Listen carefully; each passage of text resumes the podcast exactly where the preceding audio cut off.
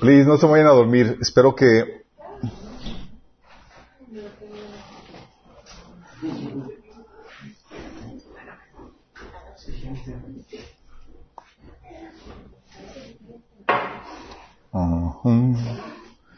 Que estamos en vivo en Facebook para que nos ayuden a compartir el enlace a los que nos están sintonizando.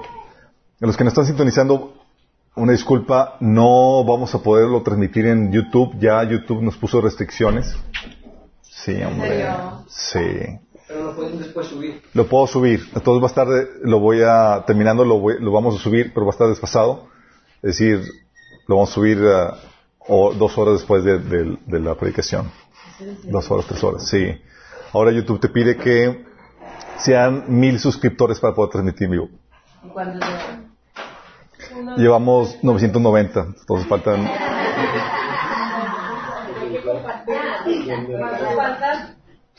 No, llevamos en eh, Minas Dominical son creo que 300. Sí tienes dos. Sí, tenemos dos. Tres. Fusional, la verdad. Sí, hombre. Pero como quiera, vamos a subirlo. eh, nada más que vamos a poder transmitir en vivo. Sí se puede transmitir en vivo haciendo ciertas chanchullas legales. Sí. Nada más tengo que, tenemos que poner la, la, computadora para eso. Eh, ok, vamos a poner ese tiempo en las manos de Dios. Vamos a orar. Que Dios me, me ayude en esta temática. Ah. Amado Padre, te damos tantas gracias por la bendita oportunidad que nos das de reunirnos en tu nombre para alabarte, exaltarte. Gracias por la presencia que nos, por visitarnos, Señor, en medio de la reunión, Padre, porque podemos sentir tu presencia. Señor, gracias por limpiarnos, por lavarnos, Señor. Después de ser personas tan viles y especiales, Señor, tú hiciste morir por nosotros, dignificarnos y elevarnos y darnos gloria y honra, Señor. Estamos tan agradecidos por ello, Padre. Ahora te queremos pedir, Señor, que, que tú nos hables, que hables nuestros corazones, nuestro entendimiento, Señor, que hables atrás de mí, cubras cualquier deficiencia, Padre. Que tu Espíritu Santo pueda tocar nuestros corazones, Señor, y pueda, podamos discernir el mo- mover que estás eh, realizando en estos últimos días, Señor, en el asunto de la iglesia, Padre. Háblanos, Señor, en nombre de Jesús. Amén. Ok, entonces vamos a hablar de acerca del- de iglesias en casa. ¿Por qué vamos a hablar de este tema? Quería platicar de este tema desde diciembre, pero pues obviamente tienes la agenda y teníamos que ver un montón de, de- de cosas. En diciembre terminamos el de política y religión. Luego teníamos otras temáticas que ver. Ah, entonces ahorita podemos verlo. Y encaja bien con algunas inquietudes porque han salido entre semana, no solamente entre semana, sino en el- a lo largo del año pasado, inquietudes acerca de qué onda con Minas y qué onda con eso que se reúnen en casa. ¿Y por qué una iglesia en casa? Y hay dudas porque no es algo que se conozca o, que se dé mucho. Entonces, eh, quiero resolver esas inquietudes, eh, aunque como les digo, esto ya lo hemos platicado, ya lo hemos visto en, diversos talleres. En el taller de iglesia platicamos cómo es la configuración de la iglesia. En el taller de formación pastoral vemos a detalle también eh, qué onda con esto. Entonces esto va, va a tomar algo de, todo eso y va a ser combinado con una especie de testimonio acerca de, nosotros, para que nos conozcan y sepan qué onda con, con lo que el Señor está haciendo a través de nosotros. Um, iglesias en casa. Ok, Mina Church es una iglesia en casa y no sé si alguien sepa cómo eh, la historia de cómo surgió esto. ¿Quién son aquí de los que Emily y, y ya, verdad? Los de mero, mero, mero inicio. Sí, los demás ya se fueron. No, los graduamos. Dios los llamó.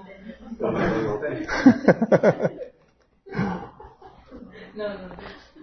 Ok, ¿qué- cómo, ¿cómo comenzó esto? Déjame explicarles. Esto lo comenzó mi hermana hace, en el 2009, eh, con un grupo que se llamaba Fila Woman. No Fila Kawama, no, Fila Woman. Eh, tenía un grupo de, de estudio de desarrollo personal basado en la Biblia para mujeres en, que se reunían en Starbucks. Y a las interesadas las invitaba a que, a que profundizaran un estudio propiamente ya más bíblico, más de discipulado en la casa de Lizo, una amiga y conocida nuestra, hermana en Cristo. Entonces se formó un grupo y estuvieron eh, con un estudio cerca de un año, de 2009 al 2010, hasta 2011, cuando mi hermana se va a Italia. Se va a Italia y me dice, oye, Chuy, quiero que, me ayudes haciéndote cargo del estudio. Del grupo de mujeres. del grupo de mujeres, era un grupo de mujeres, ¿cierto? Bueno, se hizo mixto, obviamente, no hace falta aclarar ese asunto, pero por si acaso, se hizo mixto y empezaron a asistir en, en, en, el, en el grupo y lo que hice fue, teníamos estudio, tenemos diferentes temáticas, pero decidimos empezar a ver una serie de temáticas que el Señor me había dado como parte de un proyecto de desarrollo de temáticas de discipulado, desde 2011, imagínense. Entonces empezamos a ver desde 2011 hasta el 2013 eh, toda esta generación de discipulado, digo, la primera generación de discipulado. Si ven, ah, está, hay videos eh, todavía, de hecho los escondimos porque pues da penita. sí, da, da penita, pero sí, eventualmente los vamos a, a subir otra vez.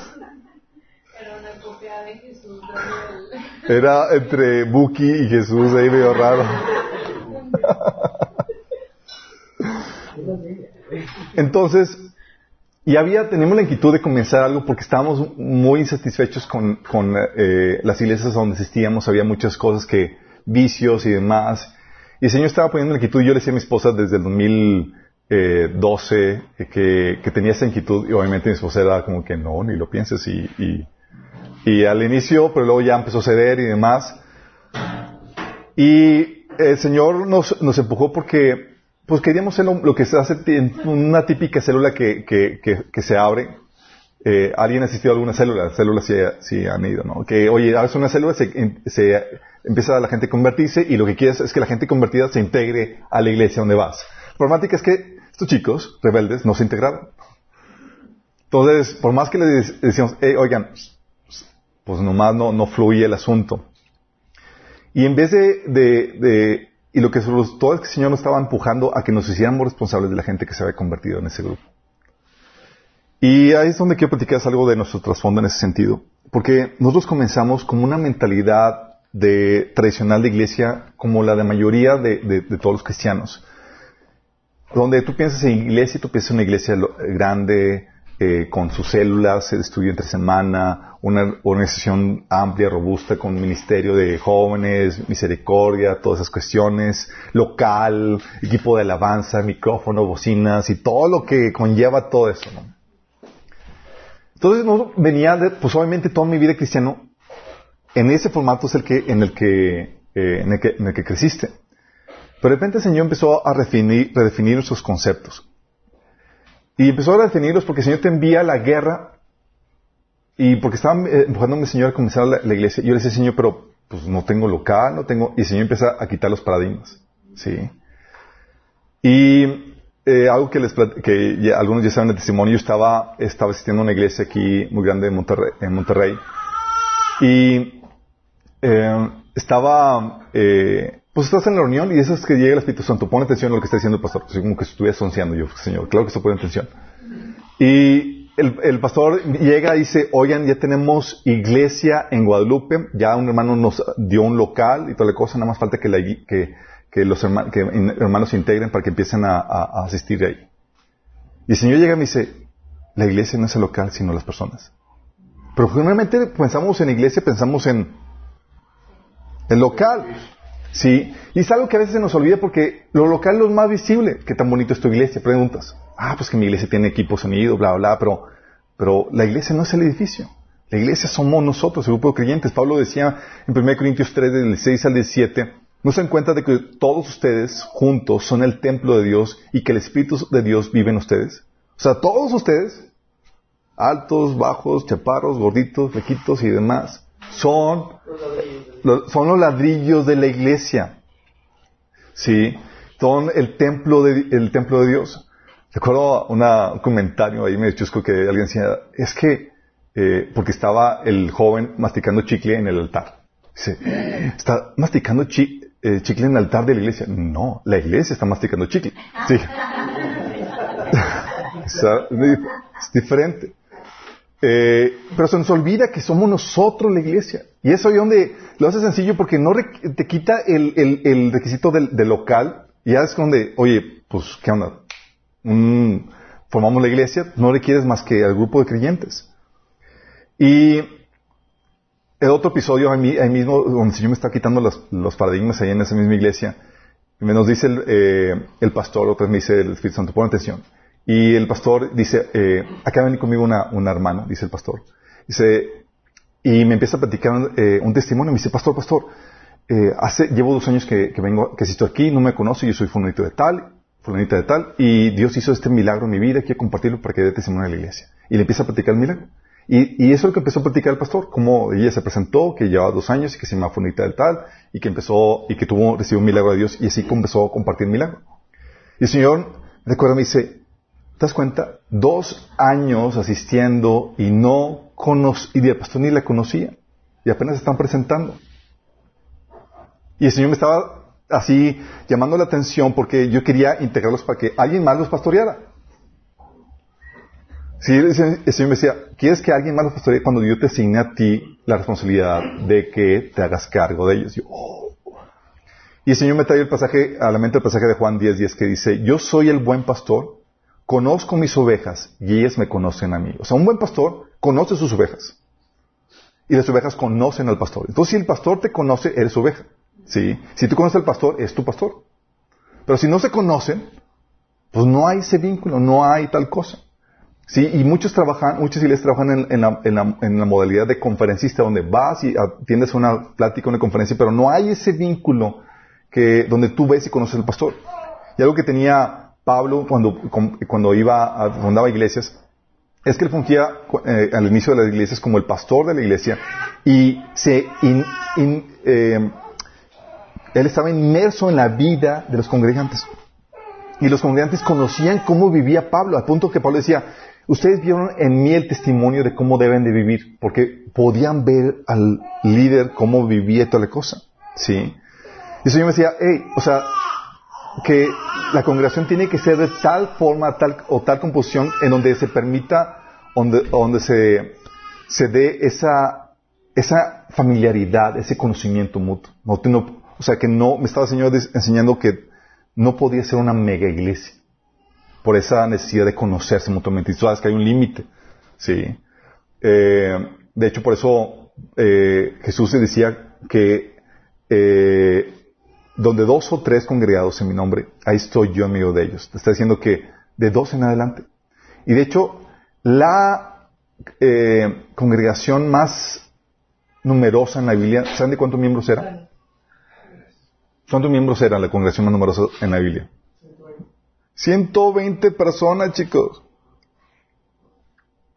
Era lo máximo. Y luego menciona un amigo que, que, que este, le fascina la lectura de, libros y demás, es un ávido lector, me, me manda un copia de un libro donde hablan que los científicos sociales han encontrado que en grupos más allá de 120 personas se encuentra que, que empieza a haber un proceso de desintegración donde ya no se conocen, ya no hay ese esa como, sentido de comunidad. Yo, mira qué bíblico. Sí. Dios está enseñando cómo, se da la dinámica. Y entonces me estaba enseñando eso y yo decía, Señor, pero no tengo local y toda la cosa. Y el Señor me empezaba a hablar de, me empieza a llevar por un, recorrido en la Biblia donde, donde um, las iglesias, bíblicamente, ¿sabes dónde eran las iglesias durante los primeros tres siglos de la era cristiana? Eran en casas. Pero generalmente nadie te lo dice. Tú ves en pasajes como Hechos 2.46 que dice, se reunían en casas para la cena del Señor y compartían sus comidas con gran gozo y generosidad. Dice, oye, pero se reunían también el templo. No, no, el templo iban, ¿sabes para qué iban al templo? Iban para evangelizar. Acuérdate que el templo era mixto. Iban a compartir, a evangelizar, y a los convertidos se los llevaban a las casas a compartir la cena del Señor. Porque los cristianos se reunían en casas, y casas en plural, porque obviamente no podían caber. Y ese te enseñaba que había un límite natural por la dimensión de la, casa. Es como que, pues, ¿dónde metes a toda gente? Pues, pues en otra casa. No. Lo, ahorita, si tú y yo estaríamos, estaríamos pensando en, en destruir ahí cuantas paredes y abrir un mega auditorio donde meter a toda la gente. Pero Pablo y los apóstoles y demás no, no pensaban en nada de eso. Hechos 5.22 dice, y todos los días en el templo y por las casas nos cesaban de enseñar y predicar a Jesucristo. ¿Te imaginas la, La fiesta de los apóstoles porque tenían que ir a los diferentes grupos a ellos predicar, a los diferentes grupos en casa, a las diferentes iglesias en casa. En, el eh, libro de Romanos tú encuentras que Pablo a la iglesia de Roma, cuando Pablo escribió la iglesia de Roma, tú piensas, ah, pues es una iglesia grande y demás, numerosa, pero eran diversas iglesias que se congregaban en casa. En conjunto era la iglesia de Roma, pero eran todas iglesias en casa. Y te das cuenta de que ahí por lo menos había cinco iglesias en casa, al cuales Pablo empieza a saludar al final del, libro de Romanos. Dice Romanos 6, 16 del 3 al 5. Saluden a Priscila y Aquila. Saluden igualmente a la iglesia que se reúne en la casa de ellos. Órale. ¿Tienes una iglesia aquí? Romanos 6, 16, 14.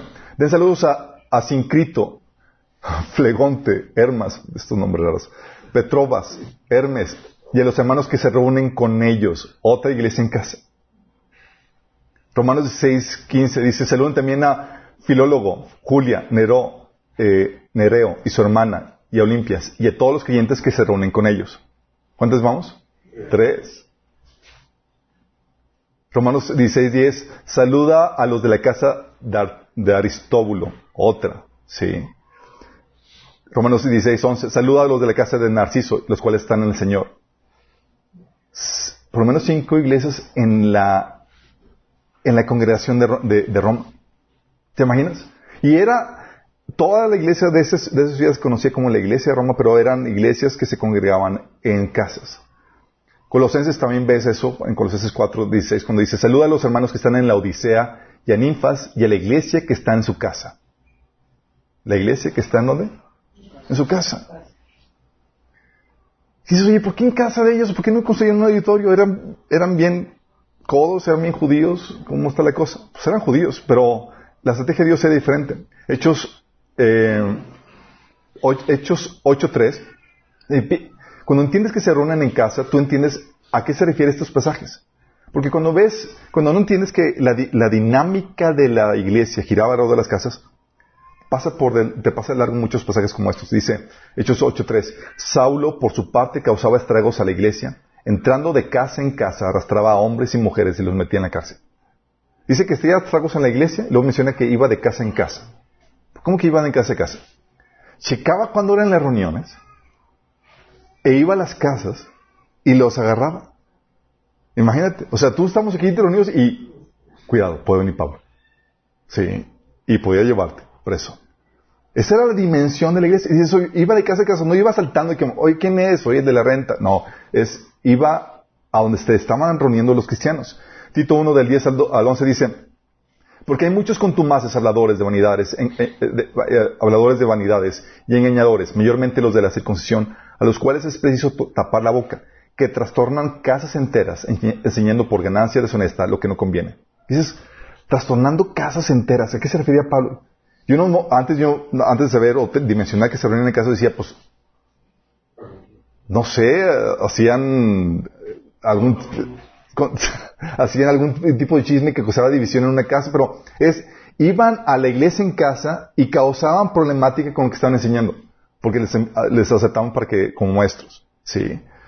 Segunda de Juan 1.10, por eso decía Pablo, si alguno viene a vosotros y no trae esta doctrina, no lo recibáis en casa ni le, digáis bienvenido. ¿Cómo que no lo recibáis en casa? Claro, porque ¿dónde era la iglesia?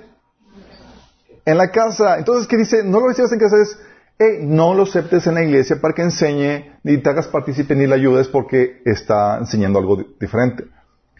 Esta formación, configuración de las iglesias en casa, chicos, fue la estrategia que Dios implementó bajo la dirección de los apóstoles para conquistar todo el imperio romano, todo el mundo conocido. Imagínate. Entonces, ¿y qué? ¿Cuál es la estrategia que Dios va a utilizar para, para extender la fe a todo el mundo conocido desde entonces? ¿Tú has salido con iglesias en casa? Obviamente no. Venimos de una configuración muy diferente. Fue la estrategia que conquistó el Imperio Romano. De hecho, los edificios, el primer edificio de, propiamente de iglesia dedicado para esa congregación, catedrales y demás, se empezaron a construir cuando la iglesia se unió con el Imperio Romano. Porque el Imperio Romano ahí fue donde empezó qué? A patrocinar los edificios. Fue hasta ahí, hasta ese momento, chicos. Los primeros, antes de que se uniera a Roma, dices, oye, voy a la iglesia. Ya te decían eso y era, voy a, la, casa de alguien. Fue con Constantino que se unió y demás, y a partir de, él y sus sucesores empezaron la construcción de, iglesias. Y de ahí, pues, agarramos la tradición de, eh, que, viene de, esa unión con el, con el Imperio Romano, pero no era originalmente lo que Dios estableció en la iglesia primitiva. ¿Vamos entendiendo? Eh, de ahí le ganamos, es parte de lo que cuando sucedió la reforma protestante no se reformó. Seguimos con la tradición de que, oye, vamos a hacer, a construir una iglesia y empiezas en el templo, en el lugar y toda la cosa, pero no piensas en, individuos. Y no solamente, entonces el Señor me, estaba quitando la casa, ok, entonces tienes que, puedes eh, fundar, empezar la iglesia y hacerla en tu casa. Y yo, órale. Pues uno, uno piensa, oye, pues una iglesia que sea grande, en un local, acá chido, toda la cosa, y el Señor te manda a la casa. pues bueno, donde mande capitán no voy a marinero. Y luego digo, Señor, ¿y la capacitación? Oye, yo desde que salí de la prepa quería estudiar en el seminario, señor, eh, mi papá me dijo, no, órale, estoy en la, carrera. Y el señor, me llevó por un proceso de, autodidacta bien intenso. Pero no tengo el título de seminario ni nada por el estilo. De hecho, recuerdo una reunión donde íbamos, está, estábamos viendo el taller de ¿Qué taller? Fue el taller de... Eh, um, creo que era sanidad emocional. O había, había un, grupo de, personas nuevas y eran de varios líderes, de, otras iglesias que habían llegado por invitación y dice, ah, hermano, pastor, bla, Y yo, es raro que me, digo, no, todavía no me acostumbro. Dice, ¿y, ¿y usted a qué seminario fue? yo, a ninguno. Nada más ver la cara que se le figuró. Así como que, ¿a dónde rayos llegué? Así como que nada más le interpreté, o sea, no me robé el espíritu, nada más lo, la cara me, delató, sí, lo delató. Y, ¿y sabes cómo era la, la, cómo se nombraban a los, líderes, a los líderes en la iglesia primitiva? Iban al seminario de Pedro en Jerusalén. ¿Cómo le decían? Dedazo. No, chicos, el único seminario que había era el discipulado que el líder te impartía. Imagínate qué nivel de discipulado te impartía. Estaba bien choncho el discipulado. Sí. Era de que, oye, quiero ser líder. Ah, pues te, metes en un proceso de, discipulado. Ese era tu único seminario. Por eso te encuentras en Tito 1.9 dice que un requisito para los líderes de la iglesia era, tiene que ser retenedor de la palabra fiel como ha sido enseñada para que también pueda exhortar con sana enseñanza y convencer a los que lo contradicen. O sea, así como le enseñaron, tiene que ser retenedor, tiene que haber aprendido bien lo que se le enseñó en el proceso de discipulado. Segundo Timoteo 2.22 dice, lo que me has oído decir en presencia de muchos testigos, encomiéndalo a creyentes dignos de confianza que a su vez estén capacitados para enseñar a otros. ¿A cuál seminario fue Tito? ¿12 Timoteo? ¿A cuál seminario fue? Al de Pablo. Era, ok, ven, vente Timoteo. Sí, vas a venir al seminario. Era donde la, y escuchaba sus predicaciones, todo lo que tenía que enseñar, estaba a Timoteo sentado en todo lo que hacía, y veía su vida, veía el ejemplo de Pablo. Y eso era. Y si veía que retenía bien y que lo aplicaba lo que hacía, lo que estaba aprendiendo, órale, era, estaba listo para el liderazgo. ¿Te imaginas así, chicos? Así de, de, de sin tanta complicación en ese sentido. Ya algunos habían dimensionado esto, me imagino, ya habían descubierto esta, esta dinámica. Dice, oye, ¿y ahora por qué no es así? Es esto de que, de que nos han vendido la idea en donde, para que estés bien capacitado, tienes que ir forzosamente al, seminario. Déjame comentarte algo que está sucediendo hoy en día, que los seminarios, lamentablemente, cuando muchos que van al seminario salen como inconversos por el tipo o nivel de maestros que están enseñando, que muchos están enseñando teología y demás, y son agnósticos o ateos y les meten cizaña. ¿Han, visto a, un personaje que me critica mucho, que me comenta mucho en Facebook? Una vez me vi con él, sí, doy Sandy, me vi con él, e invitó a un ex cristiano también, que él me dice, eh, yo estaba estudiando un seminario, dice, pero ahí, ahí fue donde me, ahí fue donde me desconvertí yo. Porque uno de los maestros era agnóstico, tenía mucho conocimiento de griego y hebreo y demás, y ahí le empezó a meter el diseño. Imagínate, y eso se da en muchos seminarios eh, en Estados Unidos. Además, tengo una amiga que también se fue al seminario, fue uno de los principales seminarios en Estados Unidos y egresó como, como pastora liberal, creyendo en la unión de homosexuales y toda la cosa. Y dices, así de fuerte la situación. Sí. Y pero antes no había ese, ese, ese, ese, esos seminarios. Luego, ahora es como que requisito seminario, tienes que estar cuatro años antes de poder abrir una iglesia y comenzar algo. Y hay cosas que los seminarios jamás te van a enseñar. El mejor seminario es el, seminario que, que, que, te, que te, el Señor te provee por medio del proceso de discipulado y donde el conocimiento se prueba con la práctica, con las crisis, con las problemáticas. ¿Por qué? Porque tú vas a ofrecer como líder soluciones a muy diversas problemáticas, las cuales en teoría tú debiste haber ya pasado exitosamente. Porque tú vas a decir, ah, yo sé cómo resolver eso. No es mero conocimiento, ni es mero conocimiento académico. Entonces el Señor me empieza a quitar eso, oh, me empieza a quitar esos paradigmas y me estaba arrojando de, órale, la iglesia en casa. Y el Señor nos arrojó a comenzar una iglesia en casa sin cobertura y sin pedir diezmos. A los nuevos que no saben qué es cobertura, no, ni te preocupes. Olvida que dijimos.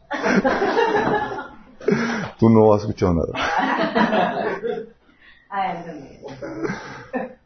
Ahorita voy a explicar qué onda con eso de la cobertura, pero el Señor, así como eh, Dios hizo, rompió ciertos paradigmas con, con nuestro matrimonio y, y eh, eh, el matrimonio eh, mío con mi esposa, eh, porque fue un matrimonio donde nos casamos solamente por civil, y eso fue, rompió el paradigma para muchas personas.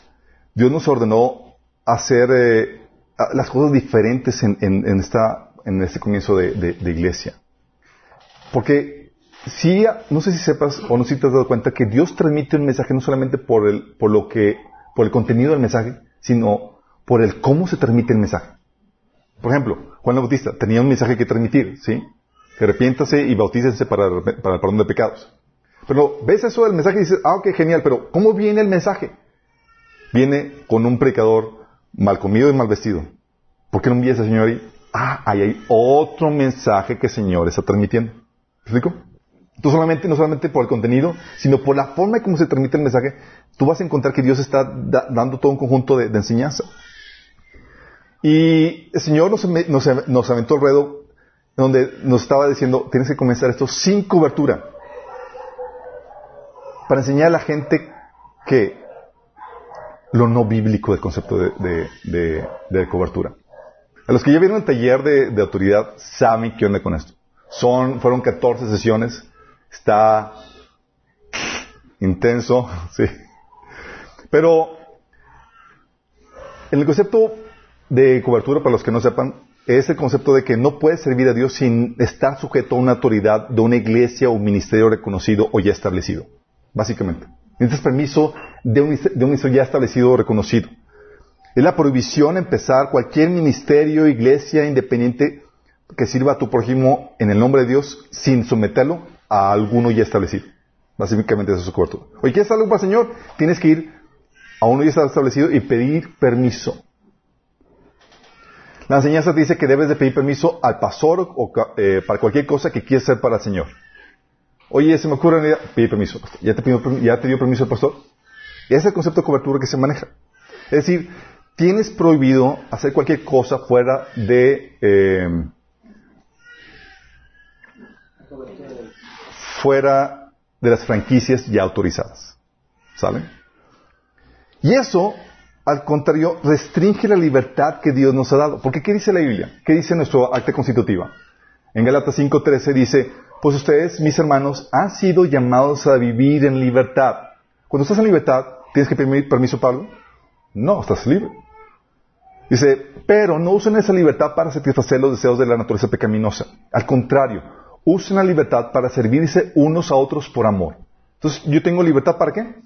Servirme uno a otro por amor. Entonces, Si, si, estoy, si, si quiero servir a mi hermano por amor, ¿necesito permiso? No, la Biblia dice que tienes libertad. El hecho de que seas cristiano y que estás creyendo sobre el Señor te hace miembro del cuerpo de Cristo y eso te, la membresía del cuerpo de Cristo indica que, que cualquier miembro del cuerpo de Cristo te puede exhortar, amonestar si lo que estás haciendo está en contra de lo que viene en las Escrituras. El cuerpo de Cristo es tu cobertura en ese sentido. Pero sin embargo existe una falta de noción de seguridad de que si haces algo fuera de la cobertura, te vas a desviar. Si les oye, pero entonces tienes que estar bajo la cobertura porque eso te va a proteger de que te desvíes y demás, ¿sí? Y tenemos una, tenemos esa falsa noción, y digo falsa noción porque tenemos denominaciones completas, como la iglesia presbiteriana en Estados Unidos o la iglesia metodista en Estados Unidos, desviándose de la sana doctrina, casando homosexuales, etcétera. Toda una denominación. Dices, oye, quiero la cobertura de una denominación importante. Y te sometes a una cobertura, a, esa denominación, y resulta que toda la denominación está desviada. ¿Te sirvió de algo la cobertura? Cero. Tenemos a líderes bajo cobertura cometiendo abusos en congregaciones y de poco de nada les sirvió. Y tenemos a ministerios reconocidos que están desviados pero la gente se deja alumbrar porque son reconocidos o famosos. ¿Sirve de algo la cobertura? No. ¿Sabes a qué le apostaban los apóstoles? Los apóstoles apostaban a desarrollar el discernimiento y la madurez de los creyentes como protección, sistema de mecanismo de protección. ¿Te acuerdas lo que Pablo dijo en Gálatas 1.8? Dice Pablo, pero aún si, si, alguno de nosotros o un ángel del cielo les predica un evangelio distinto del que hemos predicado, que caiga bajo maldición. Fíjate lo que dice. Si aún qué? Nosotros, o sea, Pablo, o un ángel. O sea, no te dejes deslumbrar por el título, ni por una aparición especial. Si alguien te predica un evangelio diferente, sea maldito. ¿A qué le está pasando Pablo? ¿Al título? ¿A la posición? Al discernimiento de los miembros como mecanismo de protección. ¿Y así se utiliza ahora? No.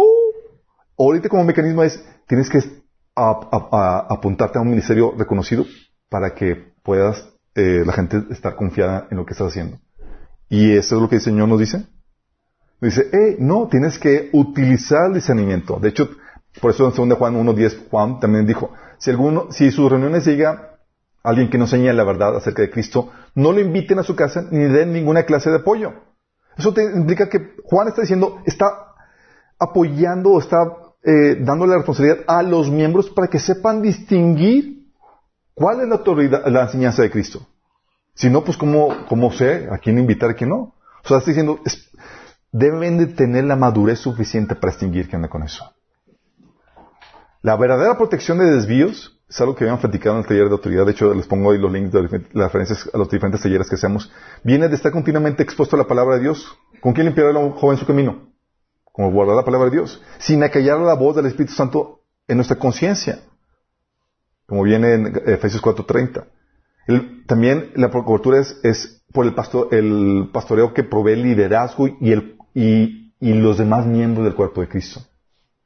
Porque dice la Biblia que tú debes de exhortar y amonestar a cualquier hermano. Dice que si uno hace volver a un hermano en pecado, salvará su alma. ¿sí? O sea, cualquiera tiene esa responsabilidad de, llevar a cabo ese pastoreo corporal, chicos. Oye, se fue tu hermano, se apartó, se desvió, es una responsabilidad no solamente del pastor de la iglesia donde asistía, sino de todos nosotros el apoyarnos y el animarnos mutuamente, el exhortarnos, sin importar el rango. Pedro, apóstol de Jesús, ¿se acuerdan cómo y cuándo fue reprendido? En público. Por Pablo. Y a partir de ahí Pablo lo expulsaron, no, no lo expulsaron, pero imagínate, ¿sí? Y, y, y, luego todavía, o sea, la humildad de Pedro para reconocer su error y aún así tuve que recomendarlo en sus cartas porque Pedro recomienda a Pablo. ¿Por qué? Porque te sales de cobertura o de esa protección de desvío cuando tú te crees superior a los demás al punto que ya no escuchas retroalimentación ni exhortación de nadie porque tú no eres... Hay un tabú que se maneja dentro de una iglesia es que tú no puedes ir con, con el pastor o con el líder para reprenderlo, porque tiene que ser otro líder del mismo nivel. Mentira total. Cuando tú te creías superior, ya te saliste de cualquier protección. Ese principio soberbio. Sí. Gracias a Dios, algo que con- conociendo esto, el Señor nos está inventando hacer esto. La gente enfrentando, ¿y bajo qué cobertura? Bajo ninguna. Pero nos separamos del cuerpo de Cristo. Y el cuerpo de Cristo es lo que nos ha protegido. Y algunos de ustedes nos han jalado las, las- las orejas. Recuerdo una vez que eh, compartimos un, un, un video y estaba completa, era completamente herético. Herético. De herejía. no erótico, herético. Sí, no, sí, eso es otra. Y dice, ¿por qué no me lo compartió? A mí no me llegó nada. Oye. ¿Cuándo lo compartiste? Eso me pasa por no ver los grupos de WhatsApp. Oye, lo compartimos. Y, recuerdo en ese momento, en ese tiempo, Emily sal- salta así como que, "Uh, uh", y estaba así como que herejía, herejía, herejía, y nos amonestó y nos exhortó y nos mandó así como que todo, wow. Yo no había visto ni siquiera bien el video. Entonces cuando lo, cuando lo, cuando lo mandó dije, wow, qué alivio. O sea, están aplicando el discernimiento. No porque, ah, porque lo mandó el pastor debe estar bien. No, estaba, estaba preocupada de que habíamos mandado eso y, y que creyéramos lo que estaba, lo que estaba diciendo. Y la verdad es como que, Emily, la verdad es que ni siquiera lo vi, nada más vi así tantito y me pareció chido. o sea, pero estoy de acuerdo contigo en todo lo que dices. Estaba aplicando el discernimiento, sí, pero ella ya ya nos está dando los, los co- coscolazos con lo que estábamos. Es que cómo es posible que crean esto, esto dice la Biblia, esto dice la Biblia aquello, y todos los pasajes nos dan una epístola, sí, para nosotros. Y como que, wow, qué genial. Y así ha habido con, otro- con otros episodios. ¿Pero por qué? Porque eh, a eso hemos apostado, a, des- a desarrollar el discernimiento de ustedes. De hecho, por eso les regañamos cuando no, no tienen eh, su tiempo devocional. Le pregunto, ¿cómo va, eh, ¿cómo va tu tiempo de lectura de la Biblia? Ay, no la he leído. Le digo, entonces, ¿cómo vas a distinguir que lo que te estamos enseñando es correcto? No. Dice, pues yo confío en ustedes. No puedes confiar en nosotros, ¿sí? O sea, vemos que el Señor nos ha enseñado cor- correctamente, pero ¿y los demás? Y si nos desviamos en algún punto porque nadie está exento. Con mucho temblor, temor, temblor enseñamos lo que, lo que el Señor nos da, pero, pero buscamos mantenernos en el camino, pero no puedes apostar a que siempre va a ser así. Por eso Pablo decía, si aún nosotros está dando la posibilidad de que Él se pudiera desviar. Dios no lo quiera. Entonces Dios dijo que lo van a hacer sin, sin, sin cobertura para enseñar a la gente que hay libertad de servir al prójimo en amor. Y eso es que nos aventamos. Porque típicamente quieres servir al Señor y ¿qué es lo que buscas? Vas a la iglesia, tocas puertas para que a ver si te dan un hueso. Y tienes, recuerdo, te- a- amigos me decían, oh, yo hermano, pues yo, yo hasta, eh, se, se congregó aquí una familia aquí eh, eh, que estaba queriendo servir y demás y no se había cuenta que tenía libertad. Dice, no, yo hasta le hablaba al pastor y, y quería eh, ofrecerle un, una, una, un- unas vacaciones en tal playa y demás para que, pues, congraciarme y que me diera la oportunidad de servir Y yo. Congraciate conmigo.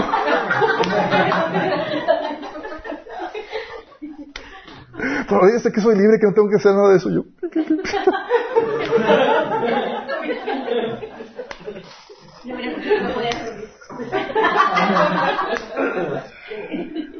¿Qué grueso? Entonces, por ese lado, quería enseñar la, la, la, la libertad que tenemos en Cristo, más no separados del cuerpo de Cristo.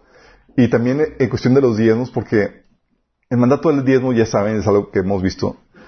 Eh, el manda- mandamiento del diezmo no aplica en el Nuevo Testamento.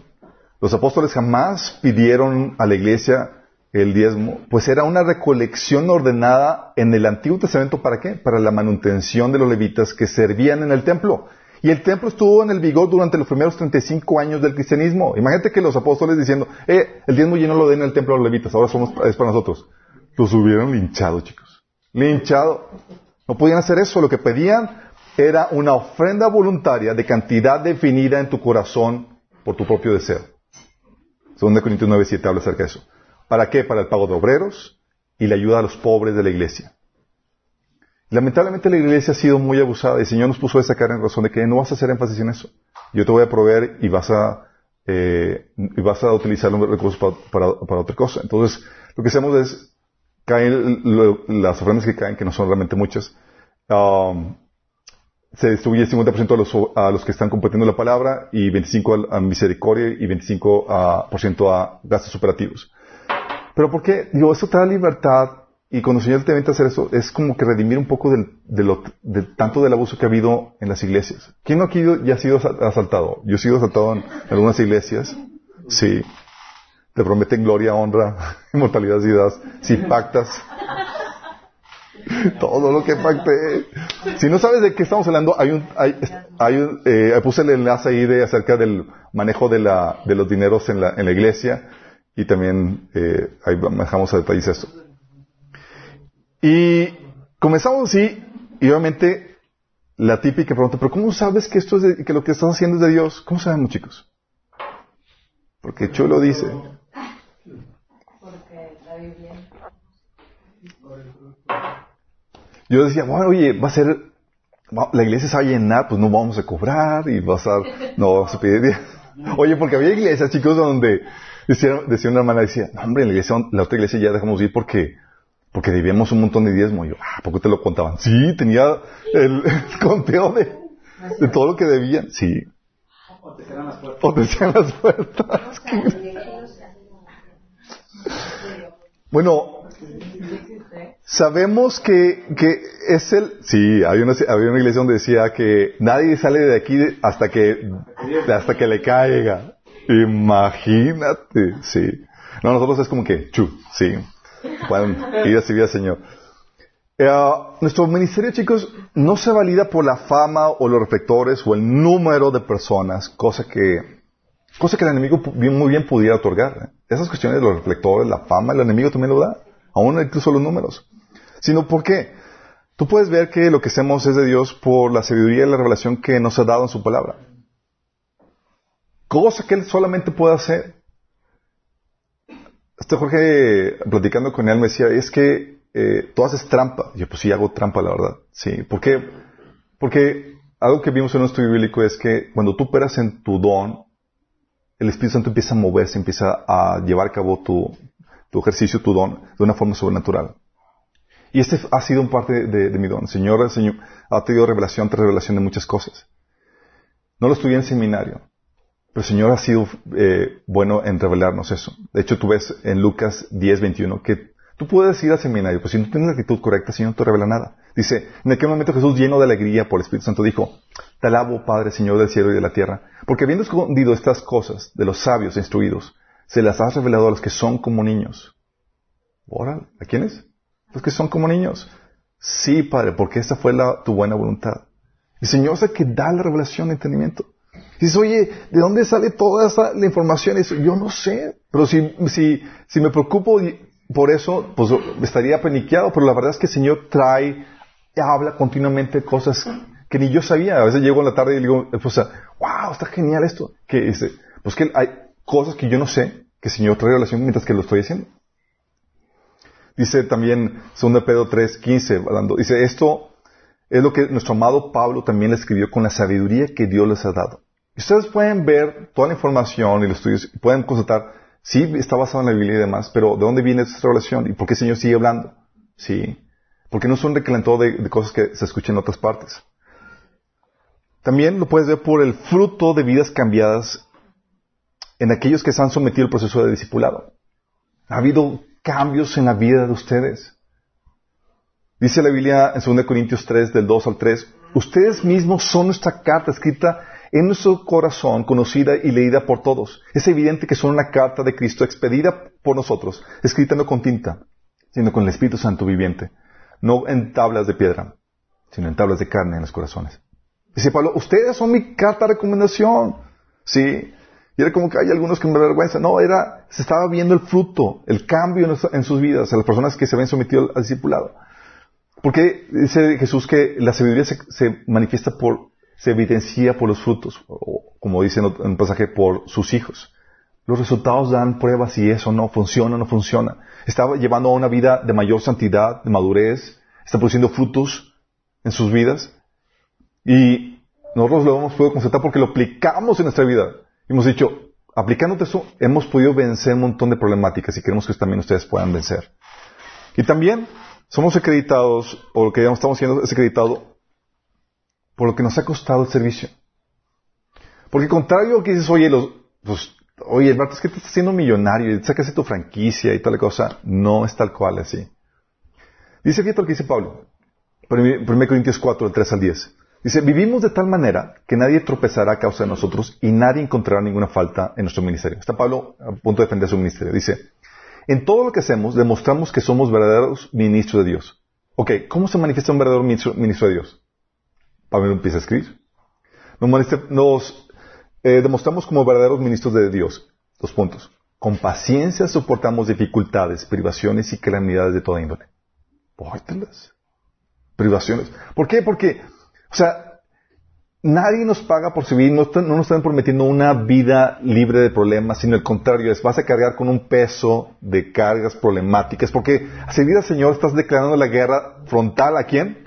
Al enemigo. Y tú crees que el enemigo está, ah, sí, quítame las personas. Y, no, es problemáticas, ¿sí? Si con, todo, eh, con toda paciencia soportamos dificultades, privaciones, calamidades de toda índole, fuimos golpeados, encarcelados, eh, enfrentamos a turbas enfurecidas, trabajamos hasta quedar exhaustos, aguantamos noches sin dormir y pasamos hambre. Dices, bueno, yo no estoy en nivel de Pablo, pero si te puedo platicar que a veces que pasamos hambre por ustedes en ayuno y en oración, chicos. Así como que, ah, Señor, por favor, que entienda. O quedamos exhaustos donde ya ¿Por qué? Porque es parte de, chicos, ¿sí? dices, oye, ¿por qué lo estás haciendo? Te pagan bien, te dan las gracias tan siquiera, o te... No, es por, ah, porque la convicción que el Señor nos está llamando. Dice, demostramos lo que somos por nuestra pureza, nuestro entendimiento, nuestra paciencia, nuestra bondad, por el Espíritu Santo que está dentro de nosotros y por nuestro amor sincero. Con fidelidad predicamos la verdad.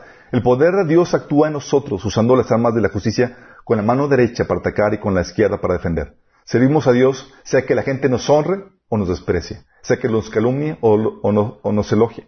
Somos, somos sinceros, pero nos llaman impostores. Nos ignoran aun cuando somos bien conocidos. Sí les ha tocado. Que ya te conocen y, se hacen los oxicios cuando pasas por ahí porque que oso juntarse contigo. Sí. Vivimos al borde de la muerte, pero aún seguimos con vida. Nos han golpeado, pero no matado. Hay dolor en su corazón, pero siempre tenemos alegría. Somos pobres, pero damos riquezas espirituales a otros. No poseemos nada y sin embargo lo tenemos todo. esta es la forma en que se acreditaba. Porque tú puedes decir que la única razón por la cual Pablo estaba haciendo esto era por un llamado genuino de Dios. De que el Señor los había llamado. Porque ¿quién hace esto? ¿Quién sufre todo esto por su propia cuenta? Dice, oye, se hizo rico tan siquiera. Ni eso, estimado. Ni eso. Sí, él estaba apuntando una recompensa en la siguiente vida. Y eso es lo que nos lleva, que no hay nosotros otra motivación que su edificación, chicos. No te hace rico, no es una carga de trabajo mayor de la, de sacrificios económicos, desgaste espiritual. Hay veces donde, literal, por la guerra espiritual está tan intensa que, está, que caes enfermo en rachas de enfermedad, pero bien intensas. Pero aquí seguimos. ¿Por qué hacemos eso? Fíjate lo que dice Pablo, Son de Corintios 12, el 13 al 14. ¿En qué fueron ustedes inferiores a las demás iglesias? Está hablando de la iglesia de Corintios. Dice, pues solo en que yo mismo nunca les fue ninguna carga. O sea, ¿Pablo le cobraba, cobraba algo a la iglesia de Corintios? No, nada les cobraba. Y dice Pablo, exactamente pone ese, perdóname si los ofendo. Hasta queda uno de Pablo. Es como que perdóname si te ofendí por no cobrar. Oféndeme, Pablo. Miren que por tercera vez estoy listo para visitarlos y no les seré una carga, pues no me interesa lo que ustedes tienen, sino lo que ustedes son. Después de todo, no son los hijos los que deben ahorrar para los padres, sino los padres para los hijos. ¿Te das cuenta de la actitud de Pablo? En esto nos, mostramos nosotros como verdaderos siervos de Dios. Sí, porque queremos desgastarnos y desvivimos por amor a ustedes. Por eso, dices, oye, no, es que alguien me, comentó que vio el reporte financiero de Minas del año pasado. Publicamos un video. Y no me acuerdo quién me preguntó. Me dice, oye, oye, Chuy, ese, tampoco tanto reciben, porque es en dólares, ¿verdad? Yo.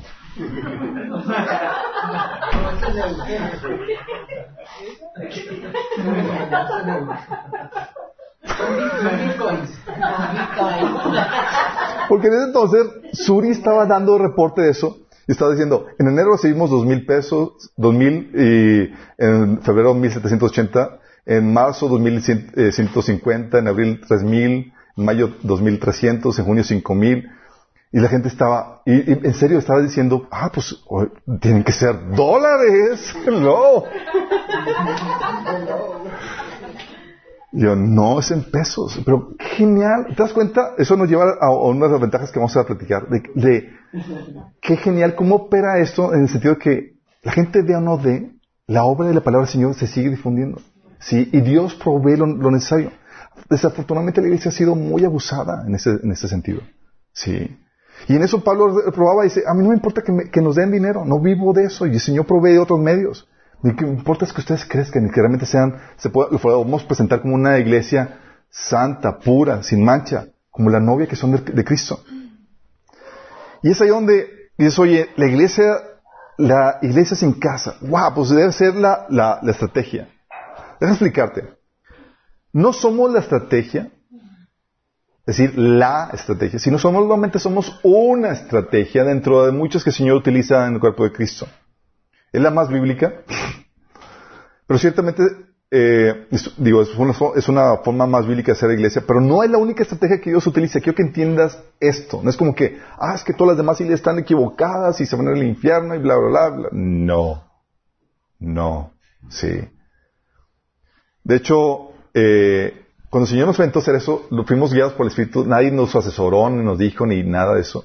Había gente que nada más nos da- daba ánimos. No, es que se trata de una iglesia así, toda la cosa, y eh, pero nadie nos dijo, aviéntense así, literalmente.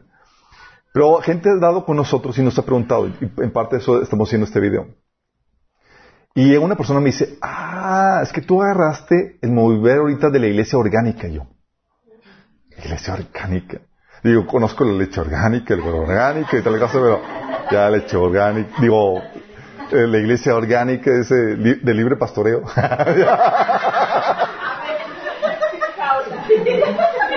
Son libres, chicos, digo que No hay cultura, digo cobertura. no envoltura, no cobertura. Oye, y yo no sabía, y, y me empieza a mandar unos links, una persona que nos contactó por internet dice, sí, la iglesia orgánica es lo que está poniendo, ahorita de- eh, eh, poniéndose de moda. Y yo, what? Y me mandan unos links ahí, toda una eh, páginas acerca de la iglesia orgánica, ahí puso un, una, eh, los enlaces. Y, y entré para ver qué onda.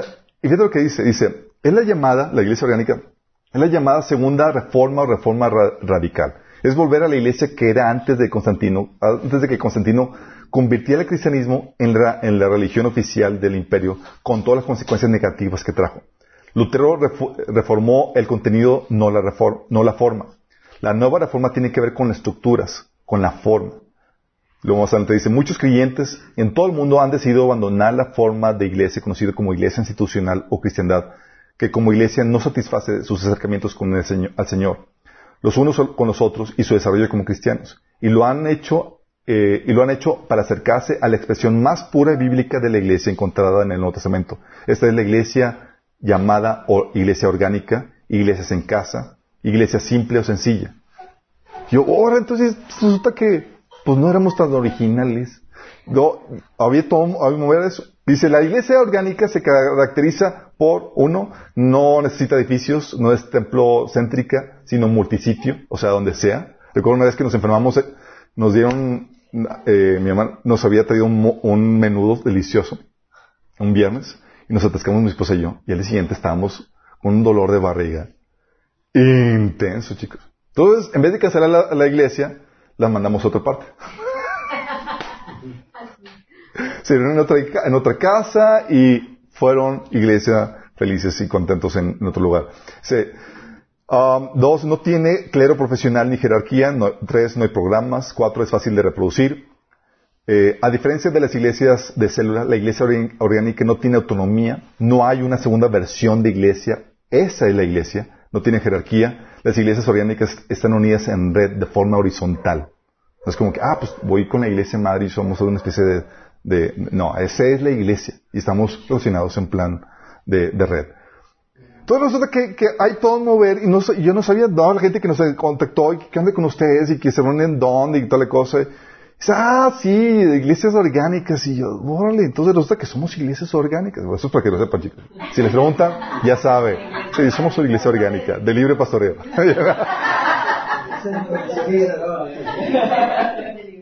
Qué padre. Sí. Y sin embargo, chicos, digo, eh, sí es la, es la versión más bíblica. Ah, Y sin embargo, aunque, eh, aunque es eh, el movimiento de la iglesia orgánica, aunque es la más bíblica, no deja de causar choque entre la gente. Alguien de aquí ya, ha dicho así como, ah, pues mi iglesia, me reúno en la iglesia en casa y, la gente se queda así como que, Eso no sirve. Ah, es una célula. Ah, una célula. No, iglesia. Una secta. Ah, una, a una secta, sí. De hecho, Sí, somos iglesia. Somos iglesia. Oye, ah, tengo varias, varios, va- así, varias experiencias de shock que ha, que ha causado. Recuerdo una vez, eh, mi esposa contactó a un pastor eh, que le hace la carpintería para que nos ayudara con la litera. Y lo fui a recoger. Entonces me me dijo mi esposa que usted es pastor. Y dice, ah, sí, soy pastor de una misión. Quiere decir de una iglesia, ¿no? Eh, no, una misión. ¿Y cuál es la diferencia? Ah, la misión es más pequeña que una iglesia y depende del apoyo de una iglesia ya formal establecida. Le digo, ¿y bíblicamente cuántos miembros se requieren para que sea considerada ya una iglesia bien? Y se le cuatro o sea, estaban ya, y o como que se, llévate tu litera.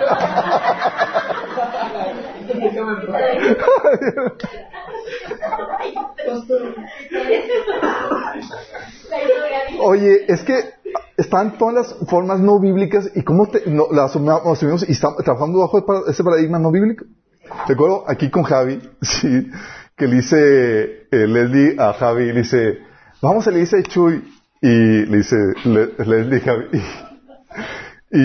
y, Javi le dice, Chuy lo que tiene es un estudio, no es una iglesia.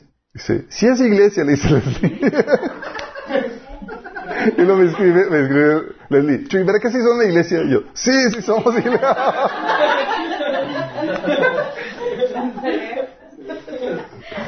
Y tocó que se estaban enterando justamente cuando estábamos viendo el tema de la iglesia. Sí. Vimos cómo era y toda la cosa. Hay todo un estudio acerca de, de, de, eso. Y, eh, oye, recuerdo una, eh, ¿se acuerdan cuando vino el, el hijo eh, de Billy Graham? ¿Cómo se llama este? Franklin. Graham. Pues eh, invitaron a todos los pastores y demás. Y sabes que te sorprende que también me invitaron y yo.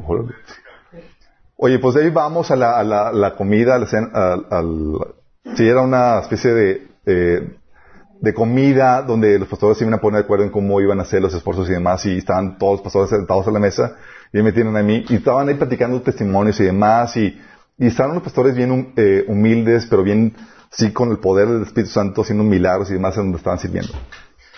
Y, y- y empe- empezaron a platicar testimonio de cómo el Señor les dio un sueño, eh, un local y que fueron y declararon y fue el Señor proveyó y toda la cosa.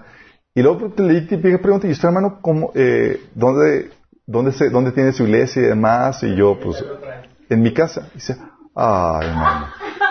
Dice, no se preocupe, va a ver cómo Dios le va a abrir las puertas y le va a proporcionar también un local. Es como,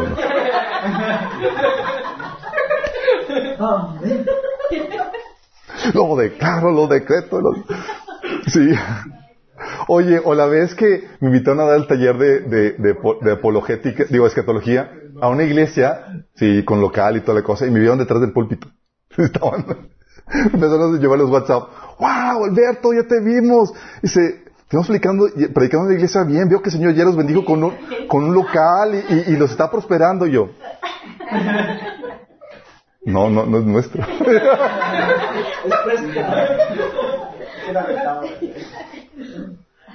O sea, nota eso, chicos. ¿Qué tanto nos hemos desviado del modelo bíblico que cuando se te presenta uno, no lo reconoces?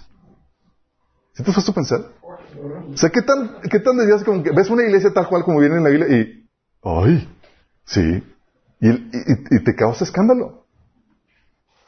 Y dentro de nuestra pequeñez, de nuestra eh, configuración como iglesia eh, eh, en casa, ah, damos el... Aparentemente damos el gatazo. ¿Qué me refiero con eso? Por ejemplo, porque aunque somos una iglesia en casa, lo que buscamos es, con todas nuestras fuerzas, difundir el mensaje que el Señor nos ha dado, alcanzar a más gentes, que llegue el discipulado, que llegue la palabra que convierte corazones. Y hemos, utilizamos todos los medios que hay a, nuestra disposición para hacer eso. Entonces tenemos la página, tenemos un montón de recursos en ese sentido. Y recuerdo, comenzando en, la casa, eh, los estudios de los martes los, tenemos- típicamente en otra casa. Ahorita por una contingencia lo estamos haciendo aquí, pero ya vamos a volver allá. Pero me decía un chavo del grupo de los martes, ay sí, tú, tú Chuy, estuvo bien fácil, tú solamente entras a la página esa de Minas Church y bajas el estudio que vas a dar. Sí, así cualquiera.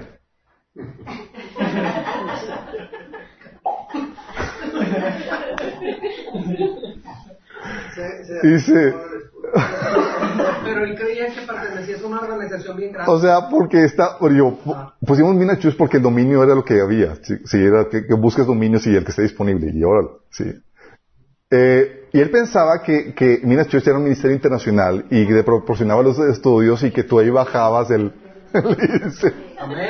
y le digo, Profetizó. digo, ¿tú crees que, tú, que- tú crees que, dice, pues sí es el ministerio al cual estás asociado y yo, Yo también. Jorge también creía. Super al 100%. ¿Es en serio? Digo, luego me quedé viendo con cara cuando le vi con cara de, ¿qué te pasa? Y dice, ¿a poco tú los haces?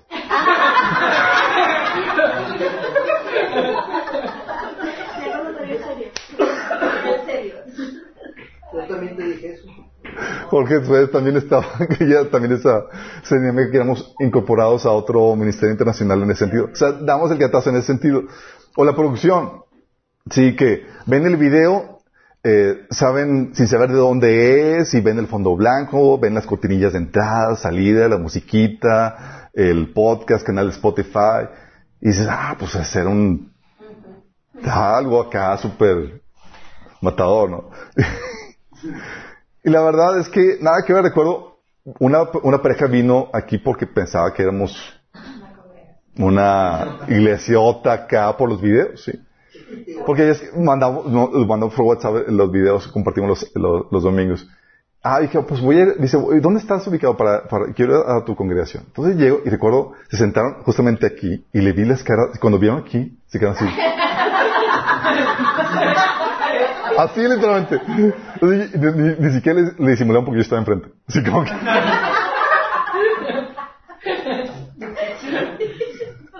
Y fue, oh, desilusión. Fue debut y despedida. Yo nomás dije, Dios, sí, tal cual.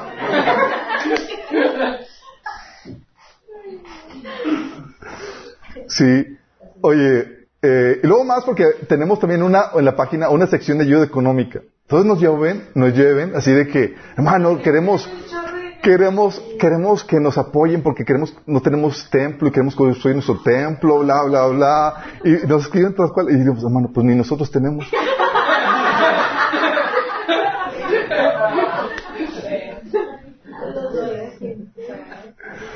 Y decimos, la ayuda, la- la- porque si hemos tenido la oportunidad de, ayudar a, familias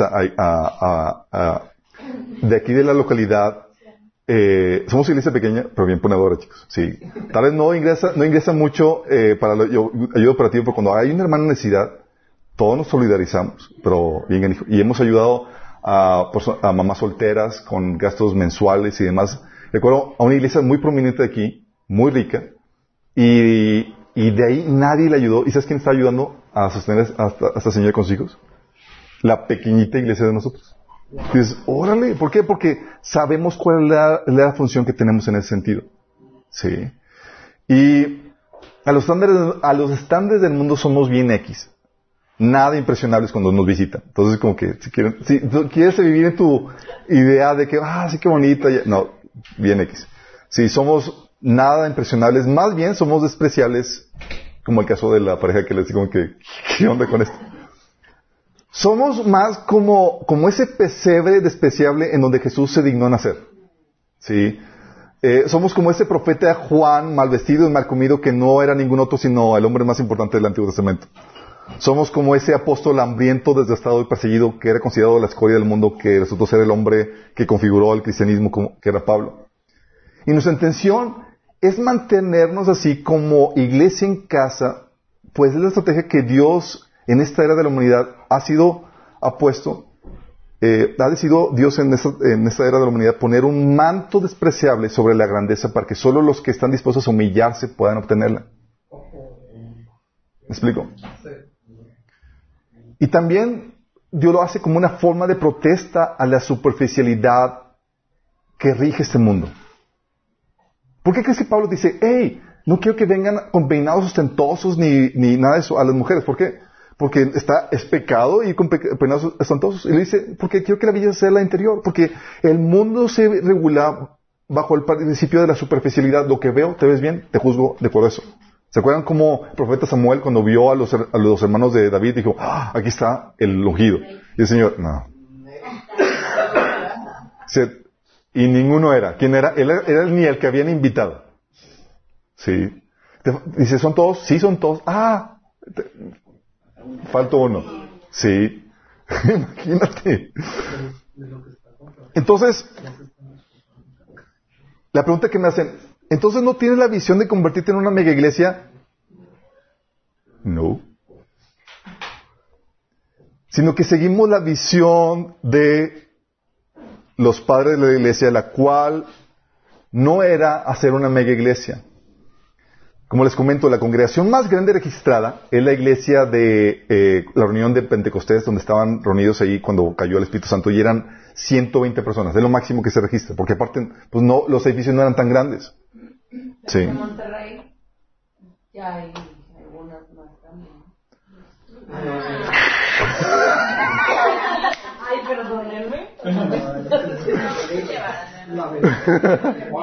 Por favor, llévenla por un tour, chicos, ahí para que, para que se, para que se desempolve.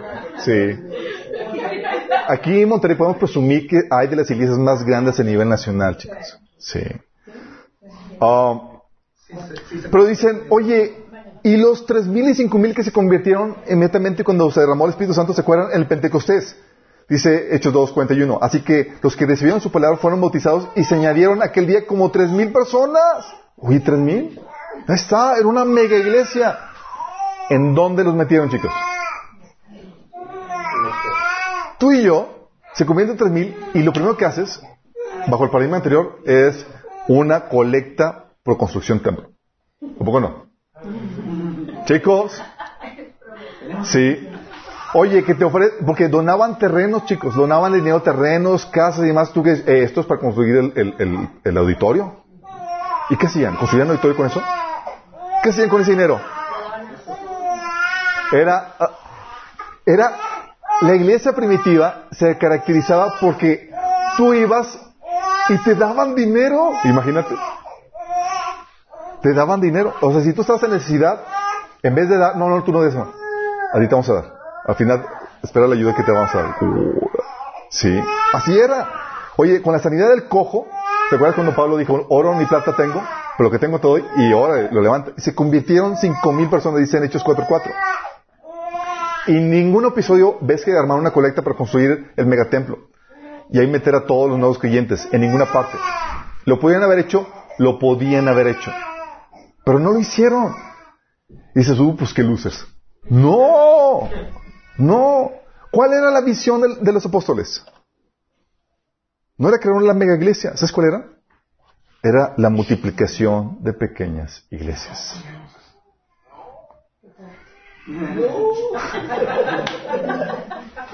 Primero Timoteo 3, uno dice, la siguiente declaración es digna de confianza. Si alguno aspira a ocupar el cargo de anciano de la iglesia, desea una posición honorable. ¿Sabes cómo era la situación? La situación era donde la gente podía levantar la mano y yo quiero ser pastor. ¿Por qué? Porque podías aspirar porque había mucha necesidad. Cada, congregación en casa necesitaba un pastor. Imagínate. Oye, ya se abrió, hay otra congregación allá, necesitamos un anciano. Y la gente aspiraba. Y no había problemas con que, ah, pues es que ya está ocupado el lugar por, por el apóstol Pablo o Pedro. No, no, no. Era, tenemos, Fíjate lo que dice Tito 1, que dice, dice eh, Pablo a Tito. Te dejé en Creta para que pusieras en orden lo que debía, lo que quedaba por hacer. Y en cada pueblo nombraras ancianos de la iglesia. ¿En cada qué pueblo? Ancianos en plural. ¿Por qué? Porque había que poner ancianos en cada iglesia en casa. ¿Sí? Dice, de acuerdo con las instrucciones que te di. Y eso era, chicos. Ellos estaban apostándole a multiplicar las iglesias. La estrategia de Jesús vas a encontrarte que nunca fue centralizar el poder en una sola persona o en una sola institución. En ninguna parte. Tú ves que fueron doce apóstoles. Y tú ves que los apóstoles no querían, no, no, tenían sus propios, sus propias, eh, cada apóstol tenía su grupo de iglesias que, que pastoreaba. Los apóstoles se caracterizaban por pastorear iglesias y los pastores por pastorear a los miembros de la iglesia. Todo lo que hacían apóstol era que Pablo tenía sus grupos de iglesias que pastoreaba. Dice Pablo, no me meto en áreas o en iglesias donde yo no he fundado. Y Pedro tenía sus grupos de iglesia y así con los diferentes apóstoles. Como lo podrían llamar sus denominaciones. No estaba centralizado la autoridad. Porque la estrategia del enemigo, ¿sabes cuál es la estrategia del enemigo? Unificar. Es unificar. ¿Por qué unificar? Y Jesús dispersar. Para dominar todo. Porque si está centralizado la autoridad, es más fácil desviar a un líder que a miles que se hayan multiplicado. Oye, hay miles. Ya desviaste, ya desvié a uno. Sí, pero te falta un montón por, por desviar. Pero si, si está centralizado uno, desvías a uno y dividas a todo, porque está centralizado. Y por eso tú ves en la historia de la iglesia primitiva que, que eh, a partir del siglo II, III empezó una lucha de poder por centralizar el poder que eventualmente se convirtió en el catolicismo con, el, con la centralización de poder en, Roma. Pero no era así originalmente. De hecho, estaba dis- disperso. Y esa es la estrategia que el Señor tenía. ¿Sí, sí me estoy explicando? Entonces, ¿por qué? Entonces ellos apostaban a la multiplicación de pequeñas iglesias. Y digo pequeñas iglesias porque la idea era que cada iglesia se convirtiera en una familia espiritual. Familia con la cual convives. Algo que vimos en el taller de formaciones, eh, formación pastoral es que aprendimos ahí que la, eh, que la Biblia enseña que la iglesia es el medio de crianza espiritual. Tal cual como una iglesia, chicos, como una familia. ¿Qué hace una familia? Cría pequeñitos personas para que crezcan, maduren hasta que sean independientes. ¿Y qué hace la iglesia? Bebés espirituales van creciendo hasta que ya, por favor, se convierten en, ancianos. Sí. Algunos todo- están como bebés con bigote. Sí. pues, está muy raro.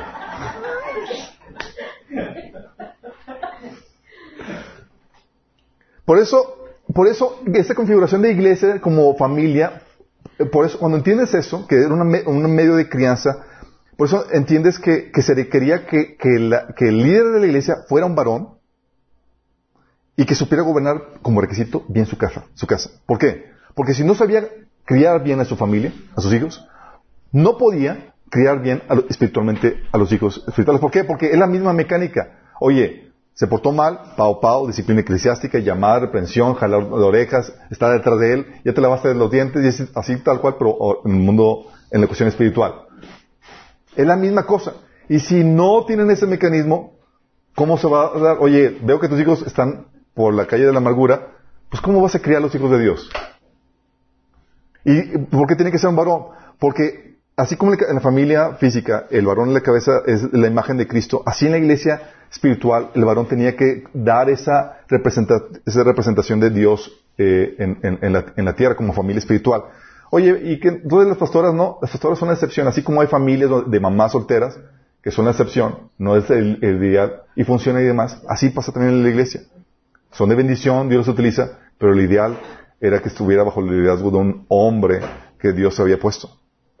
Entonces, y como eran en casa, y como era en casa también requisito ponía, requisito para los pastores era que tuvieran que ser hospitalarios. ¿Por qué creen, chicos? Pues tenían que llegar, llegaban a la casa, pastor, pastor, o aquí algo que aprendimos es que ya no hay vida privada.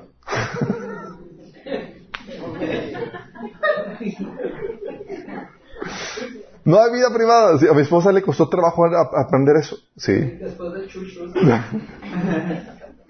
La, vida privada empieza ya cuando los despido a eso de las 12 de la noche. Chulo. Pero, oye, pero no hay tal cosa. Recuerdo eh, el sábado pasado, el do- se nos- eh, porque aquí tenemos la puerta abierta y pues en- ingresan y demás. No sé, el sábado no se cerró la puerta. y el domingo nos escribió sorpresa alguien aquí. Estamos platicando, ah, sí que me escribió, ah, eh, nos escribió Joana y que- y demás. Por cierto, no vino. Y, y total, que estaban platicando, sí, Joana que me escribió que, que sabe contar las personas y demás, y en eso que va entrando Joana. Y, Estaba abierta la puerta. Y dice, ah, sí, voy a contar a amigas. Y entran las otras amigas, sí. Al rato, y también le cayeron. Aquí le caen personas a comer, aquí le caen así. ¿Por qué? Porque es esa apertura en ese sentido. Sí. Obviamente, eso también da la confianza que digo, su hermano, ya se tienen que retirar, por favor. Sí.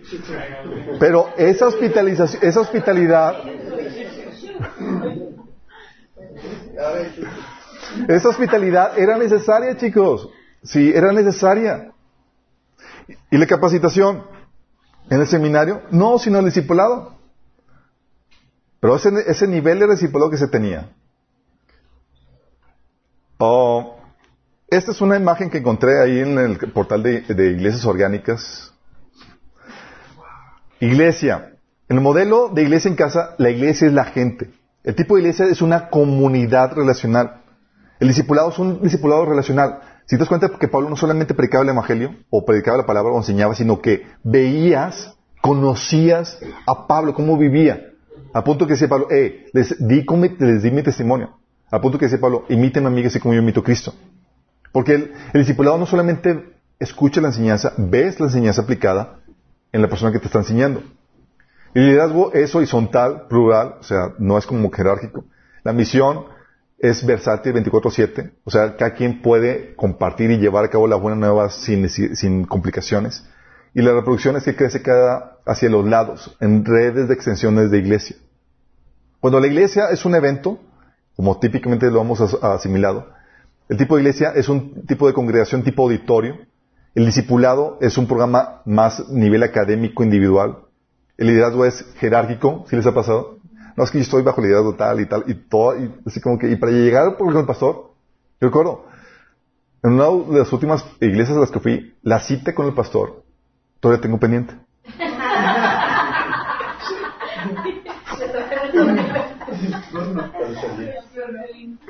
Sí que dice, oye, pastor, ¿qué con? Ah, sí, la cita con la, con, la, con la secretaria.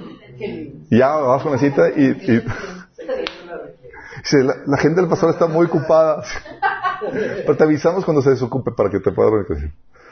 El evangelismo es más rígido, ocasional, tienes que pedir permiso, todos los protocolos y demás. Uh, y la producción es vertical, mega, o sea, es para aumentar el tamaño de la iglesia y convertirla en el, en el emporio que, que se convierte. Sí. Con esto no quiero satanizar a las, mega iglesias. Hay pros y hay contras. Es una diferente estrategia que Dios utiliza y Dios utiliza y muy efectivamente. Nosotros venimos simplemente a complementar esa estrategia, las deficiencias que, que pudiera tener. ¿Qué ventajas tienen las mega, iglesias? ¿Qué, qué, ¿Qué, se les ocurre? Atraen a mucha gente. Que de otra forma no vendrían, chicos.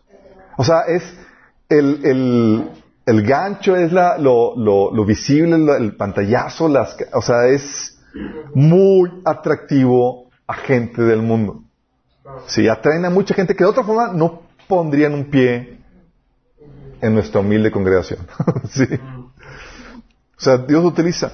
Incluso a personajes como dicen, ah, es que la iglesia yo, yo los ya es que le echan mucho caro. Bueno, mucha gente que comenzaron ahí y se convirtieron ahí increíblemente y eh, crecieron y se y maduraron y se, fueron a otras, a otras iglesias para madurar, para crecer. Así es. Um, también las megaproducciones que no son de producción, que no son de bendición, chicos. Oye, muchos música de alabanza y demás que tocamos es donde se, donde se, se hicieron. En las megas iglesias. Oye, estudios bíblicos bien bonitos acá, la, aplicación de, de, que tienes en tu, celular, es una mega iglesia, chicos. Es, eh, ¿cómo se llama? Church.tv. Es megas producciones de, de, audio, de, alabanza, de libros y demás, que muy difícil se podría sacar de, de, de esa forma. No imposible, pero más difícil. También las mega iglesias tienen la ventaja de que son muy atractivas para el servicio. La gente se pelea al servicio. ¿Un poco no? ¿Por qué? ¿Por qué se pelean la, la, la, los miembros del servicio? Para que te vean. Es como que ah, la oportunidad de tener el reflector. Sí. Recuerdo. Me acuerdo, eh, decían, me platican hermanos que, oye, pues estaba en la, iba a la media iglesia y pues estaba, eh, eh, quería eh, pues, eh, entrar en el grupo de alabanza y demás. Pues el músico, el, el hermano y demás. Y pues era, pues había varios grupos de alabanza y pues cuando se da la oportunidad y pues nunca se ha dado oportunidad, por fin le dieron una oportunidad para que tocara en todo su trayecto en esa iglesia. Nada más una vez tocó. Y se pensaba que era bien difícil. Y yo sí, y ahora se estaba viniendo aquí, yo, pues cuando quieras aquí, digo, aquí te damos libertad. Pero es muy atractivo por lo que eres el reflector, es más, oye, soy el líder de, de los grupos de la célula, de la alabanza, y la gente te ve y tienes, eh, hay, tiene mucho atractivo. Y estás pagado. Y hasta puede ser incluso pagado. Sí, es muy atractivo.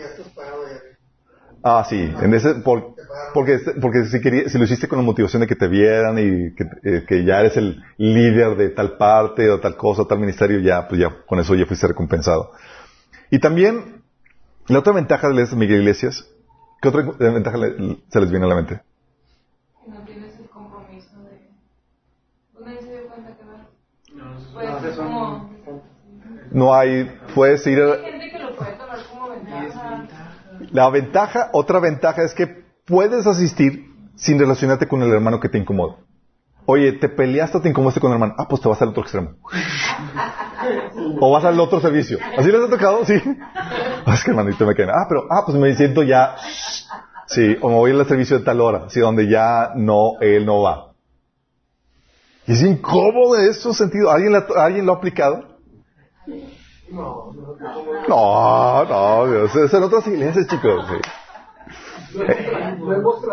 Aquí, oye, el hermano te incomoda, ¿y a dónde te vas, mi estimado? O sea, aquí te, o sea, te vas. Aquí. Oye, aquí, o sea, o te mueves enfrente o, te mueves, o lo mueves al lado para no verlo enfrente. No hay de dónde hacerte. Jorge, ¿cómo estás? Eso sería un contra, ¿no? Eh, a- a- para las iglesias en casa, sí, ahorita vamos a ver eso que eso es un contra, pero para las iglesias, en iglesia es bien tranquilo, ah, pues me, me escabullo entre la multitud de la gente, nadie me ve, nadie, o sea, no, no, no me incomodo con, con esa, esa dinámica. Ah, las desventajas, ¿qué desventaja le encuentran? Si así No hay pastoreo discipulado, típica problemática. ¿Cuándo te toca ver, comer, pastor, o ver cómo vive, o que te dé una enseñanza del directo? Es complejo. Sí, es complejo. De hecho, hasta eh, solamente si el grupo de VIP son los que están alrededor del, del, líder que tiene acceso a. ¿Mande? El que 10 nada más, y tienes que. O el que le pagan las vacaciones, como habíamos comentado. O sea, no hay pastoreado, no hay discipulado. No, la verdad es que solamente ves ahí en un modo, en un ambiente controlado cómo es el pastor ahí nada más en el púlpito. Pero fuera no sabes realmente cómo es. Cómo vive y demás, no lo conoces. Y ni él te conoce como para que te dé una retroalimentación y te exalte, eh, te jale las orejas. Aquí inevitablemente te conocemos. Otra, ventaja es que se reparten todas las funciones. Sí, la otra, en las iglesias, mega iglesias que se reparten todos los... Bueno, eso podría ser también en las, en las iglesias en casa, nada más que hay faltado organización de mi parte. Ah, la iglesia también, la desventaja es que la iglesia es, se convierte en un evento al que asistes, en una familia de la que formas parte. Ese, se, centra en vas, asistes, no te integras, no, no es, no desarrollas la comunidad donde sabes cómo estamos. Tampoco hay desarrollo de, de liderazgo en el sentido de que lo que hacen es que sirve, sí, pero te generan dependencia. Pues, tienes que seguir solamente bajo el liderazgo, bajo la supervisión y bajo el permiso, ah, porque no se, busca la multiplicación, sino el crecimiento desproporcional del ministerio. Entonces tienes que, te bloquean muchas in- iniciativas que se tienen. También tiene, y eso me ha topado, es lamentable, pero tienen que predicar el diezmo para sostener los altos costos. Porque sostener una iglesia con un auditorio, con un es, es carísimo, chicos. Y recuerdo que una hermana, una familia que va, que iba a una iglesia muy prominente aquí de, Monterrey, se dio cuenta, por ella misma leyendo la Biblia, que, el- diezmo era bíblico, el Nuevo Testamento. Entonces va con el pastor. Dice, pastor, entonces, ¿por qué, ¿por qué lo está pidiendo? Y el pastor se sinceró con ella. Le dice, es que si no lo pedimos, la gente no da. Entonces vamos a enseñarlo así porque cuesta mucho. Y qué terrible que tenga, que, que se tenga que sostener todo ministerio en una farsa. Porque de otra manera no da. Sí. Es así de, de, de, de, de intenso. También, Si llegas tarde, te, te toca bien lejos el estacionamiento. y también dan una falsa noción de éxito. ¿A qué me refiero con una falsa noción de éxito? A que la gente, como ve la multitud, que piensa, ah, ¿es una iglesia qué? Exitosa. Oye, ven que tienen luces y la pantalla y sacó su nuevo álbum, entonces cosas empiezas, wow, es una iglesia exitosa. Luego, ah, súper famosa, sí. Y eso lo vimos en, el taller de formación pastoral. Una iglesia exitosa no se define por el número ni la producción que se tenga. Es muy tentador. Tú te emocionas cuando ves un montón de multitud de gente. Cuando te debes de emocionar, simplemente está Jesús en la iglesia. ¿Te acuerdas de la Odisea? La Odisea era multitud grande, famosa y demás. Y el Señor estaba a la puerta. O sea, decía, estoy afuera, chicos, no estoy adentro. Pero la gente sentía, wow, porque somos muchos y el Señor nos ha prosperado, somos una iglesia exitosa. ¿Y Jesús dónde estaba? Afuera. ¿Pero qué ves? Ves a las multitudes y te emocionas. Si el Señor está haciendo ya grande, está aumentando. Eso no, no- no significa nada. Es cómo está su vida espiritual. Son personas que están comprometidas con el Señor, no son tibias, son calientes, están, están fervorosas, están avanzando, están sirviendo al Señor. Tú comparas la Odisea, iglesia numerosa, rica, Sardis, iglesia famosa, versus iglesia de Esmirna, pobre, perseguida, Filadelfia, chiquita y débil. Y a Jesús a quien recomendó era la iglesia de Esmirna y Filadelfia, las chiquitas, débiles y pobres. Y dices, ¿qué onda? Pero da una falsa noción de éxito. Y es muy tentador para todos. No creas, yo, yo veo así como que, ah, estamos ya creciendo, ya, ya está el Señor. No, no es eso. Es- el Señor sigue aquí porque se puede ir. ¿Y cómo estamos todos? Porque de nada te sirve un montón, tener un montón de cabras. En vez de ovejas. Iglesias en casa, pros, contras, ventajas. Aunque no lo crean, es una ventaja la intimidad y el compañerismo. Es una ventaja. Oh, te sientes amado. Aunque tengamos que mandar. También no es un evento, sino se convierte en una familia. Una familia con la cual tú compartes tu caminar, tus problemáticas, tus habilidades. Aquí hemos, muchos hermanos entre, entre nosotros no- nos hemos sincerado con nuestras luchas, nuestras problemáticas. Hemos levantado, o sea, hasta tanta confianza que hasta algunos se quedan dormidos y roncan.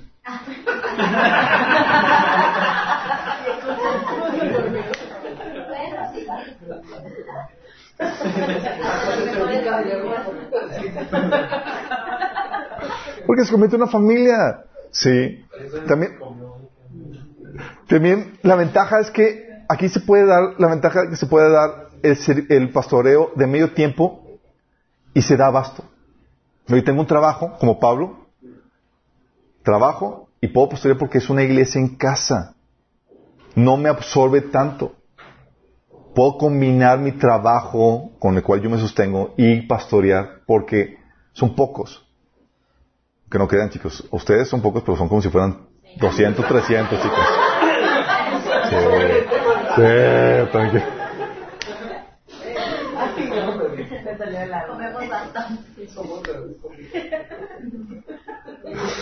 Sí, se puede dar eso. O sea, Dios es muy sabio en esta, en esta dinámica. También la simplicidad, el lugar, los miembros, o sea, armar una iglesia, eh, una iglesia así bíblicamente, es muy sencillo. ¿Qué requiere? Hacemos un lugar donde se van a reunir, los miembros comprometidos a congregarse y un líder calificado. Listo. Sencillo, Pero complicado.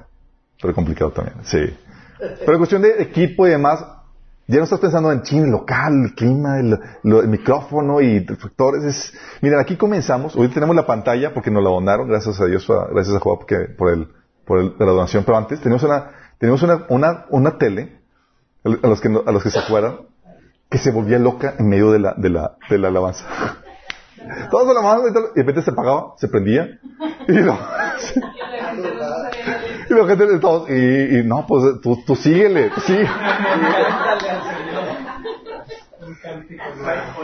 Porque, y algo que aprendimos es, la alabanza no es para ti, de que, ah, pues chin, le, le falla el equipo y la música a veces estaba muy mal. Y recuerdo cuando por fin nos, eh, saben que soy agente de seguros y nos dieron una, una, unas bocinas así bien padres.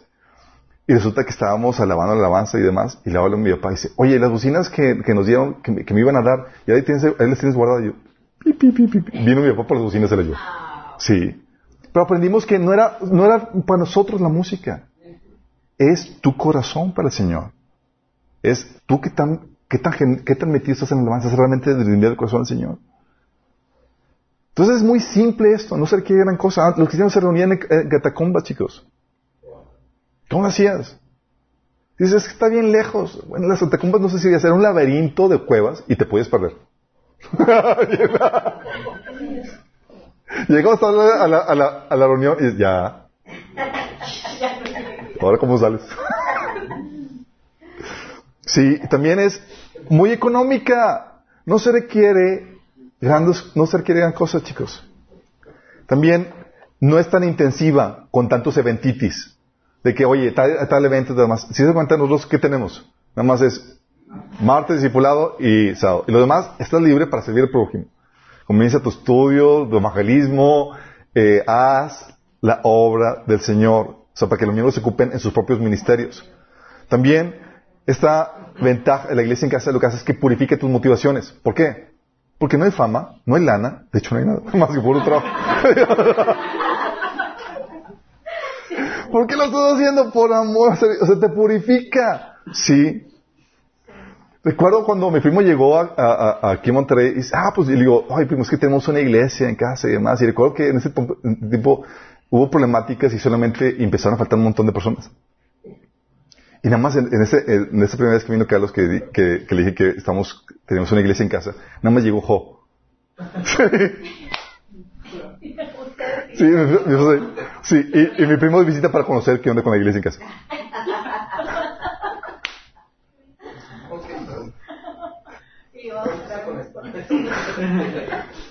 Pero es parte, o sea, si quieres presumir eso, no hay forma. ¿Sí?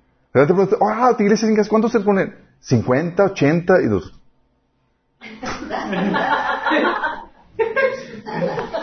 si bien nos va, llegamos a ir a unos 20, ¿sí? Porque, sí. Eh, o sea, no hay tal, no hay forma de presumir. Lo haces y lo sirves porque por convicción personal de que estás sirviendo al Señor, que el Señor te ha llamado y te va a pedir cuenta de lo que estás haciendo. No hay otra forma. Sí. Y eso ocasiona también desventaja. La desventaja de que tienes que forzosamente lidiar con, con el hermano que te incomoda. Porque si ya no vienes, no te puedo ir a otra parte. Chin, me cae mal acá la hermanita, ¿qué hago? Es o lo lidio, inmaduro, o bye. ¿Y cuántos cuartitos no han tenido que hacer, chicos, con los hermanos ahí que se incomodan? Ah. Es la verdad, y porque lo conozco porque me, me dice, no, es que el hermano me dice esto. Y yo, ah, qué excelente oportunidad para aplicarte, ya se me emociona. Y lo han sabido lidiar, si no, no estuviéramos aquí, chicos. Porque en cualquier grupo de reunión hay problemáticas, y si no superan, bye. Sí, también es muy invasiva. Te van a conocer de qué pies cojeas, cuáles son tus debilidades, tus fortalezas. Vas a ser conocido. También, la poca gente, es poca gente la que se anima a servir, pues el servicio no es atractivo. Pues nadie te ve, no nada. Sí. Y como no le ven la profesionalidad, porque es inglés en casa, pues también dices, ah, pues X. Sí. También ahuyenta a la gente. Quieres invitarlos y toda la cosa y es con la penita ajena. Pues ¿dónde? te- dónde- ah, pues en iglesia en casa. Si lo ven, y dicen, "Ay, sí. O la pregunta, te ven raro, ¿cuántos van? Dicen, y te dan un número otros de acá, y dices, no, pues van, bájale más, bájale más. Ah, son una célula. Cobra. Sí. Y también, eh, bueno, este desarrollar liderazgo, eh, esta es ventaja. Sí. Eso no posee desventaja. Bueno, también lo que pasa es que es un episodio que vivimos en Minas donde algo que hacíamos era que, pues el seminario que tenemos es el, es el discipulado. Y, al- y aventamos a la gente a que se, a que se aviente, ¿sí? a que comparta y que dé y toda la cosa. Y, para eso tienes que confiar mucho en la capacidad de la persona, del ser humano, y en la obra del Espíritu Santo en esa, en esa persona. Porque tú ves la tra- estrategia del Nuevo Testamento y eran bien, eran bien desalmados, tanto Jesús como los apóstoles. O sea, Jesús los dejó, o sea, con tres años nada más. Ahí se ven, chicos, al- el Espíritu Santo va a estar to- sobre ustedes y van a ustedes transformar todo el, todo el, todo el mundo. Señor, o sea, hace unos días Pedro te negó. O sea, ¿con- ¿qué, parte de no están listos? No entendemos. O, Todos corrieron. o, sea, tú y yo no haríamos eso. Sí. Porque se requiere mucha fe en, la- lo que Dios puede hacer en esas personas. Y, también Pablo, ¿sabes que Pablo? O sea, iba a realizar unos, unos, fines, unos tres, cuatro fines de semana y nombraba ancianos. Y dices, ¿cómo nombras a ancianos tan rápido, Pablo? Y, es- y oraba por ellos y, y- confiaba en la obra del Señor. Y, y pastoreándolos a distancia con la cartita y visitas esporádicas y enviaba a Timoteo. y ¿Cómo haces eso? ¿Cómo haces eso? Bueno, nosotros confiamos en la obra del Espíritu Santo en sus vidas. A veces nos dan sustos, chicos. Pero confiamos en la obra. y, los, y los mandamos en, al ruedo. Y esa confianza eh, también ocasiona que, que haya divisiones en cuestión de, de gente que crea o no crea. Así como Bernabé y este Pablo, ¿se acuerdan cuando se dividieron? Porque pues oye, uno confiaba en el potencial de, de, Marcos y Pablo, no, nos abandonó, bla, bla, bla. Bueno, así pasa. Nosotros estuvimos en una división porque no creían, o sea, se nos, que se le hacía muy aventurada la estrategia. Digo, oye, pero es la estrategia, la estrategia del Nuevo Testamento. dice, es que, pues eran otros tiempos. Ahorita tenemos seminarios y podemos mandarlos y que se capaciten bien, pero no podemos mandarlos así. Pero así es como era. Sí. Y es ahí donde te llevas a pensar, oye, ¿cómo comienza una iglesia? En casa. ¿Quién se animaría, chicos? Ah, sí, Jesus. Para eso requieres saber qué, cómo, cómo compone una iglesia en casa. Para comenzar necesitas recordar los componentes de la iglesia que vimos en, en el taller de la iglesia. Una iglesia es una pequeña comunidad de creyentes que se reúne periódicamente bajo la autoridad de un liderazgo calificado para rendir culto a Jesús y edificarse en la fe para producir frutos para Dios. ¿Captaron? Ok. Eso ya lo vimos, nada más un pequeño repaso, pero ¿qué es una pequeña comunidad de creyentes? Creyentes. ¿Quieres comenzar una iglesia? Tiene que haber creyentes.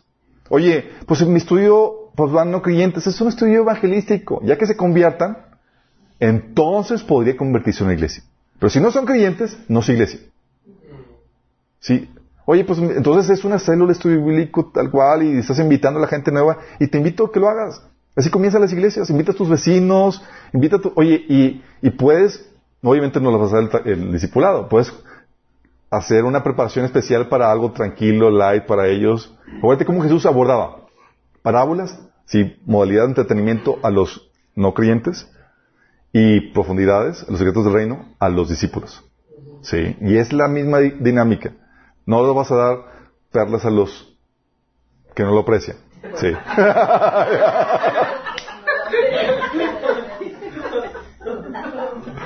Entonces, pequeña comunidad de creyentes que se reúnen periódicamente. Hay diferentes, ha habido episodios de persecución y demás que han pos- imposibilitado que se reúnan semanalmente, pero lo normal era sema- semanalmente. Los cristianos se reunían típicamente los domingos, que eran los sábados en la noche. Para los judíos, sábado en la noche ya era domingo. Y se reunían para compartir la cena del Señor. Nosotros de puro chiripazo también nos reunimos el sábado en la noche. No porque que- queremos seguir tal cual, era porque queríamos tener un día de descanso, que era el domingo. Entonces, comprometidos a reunirse periódicamente bajo un liderazgo calificado. Es decir, ha aceptado, han aceptado hacer, ser, eh, ser pastoreados y enseñados por la persona que preside el grupo. Si no están de acuerdo en ser pastoreados, no es iglesia. ¿Sabes qué? Aquí vinimos de visita, pero no me pastoreas. A mí me ha tocado personas que vamos a un estudio, damos un estudio bíblico y, empiezan a asistir y demás, y los contactamos para ver cómo está el seguimiento. Y dice, oye, no, yo tengo mi pastor. Ajá, no está bien. Sí. No hay esa dinámica de iglesia. Sí, nada más aquí te advierto. Aquí te vamos a pastorear, quieras o no quieres. Sí. vengas o no vengas.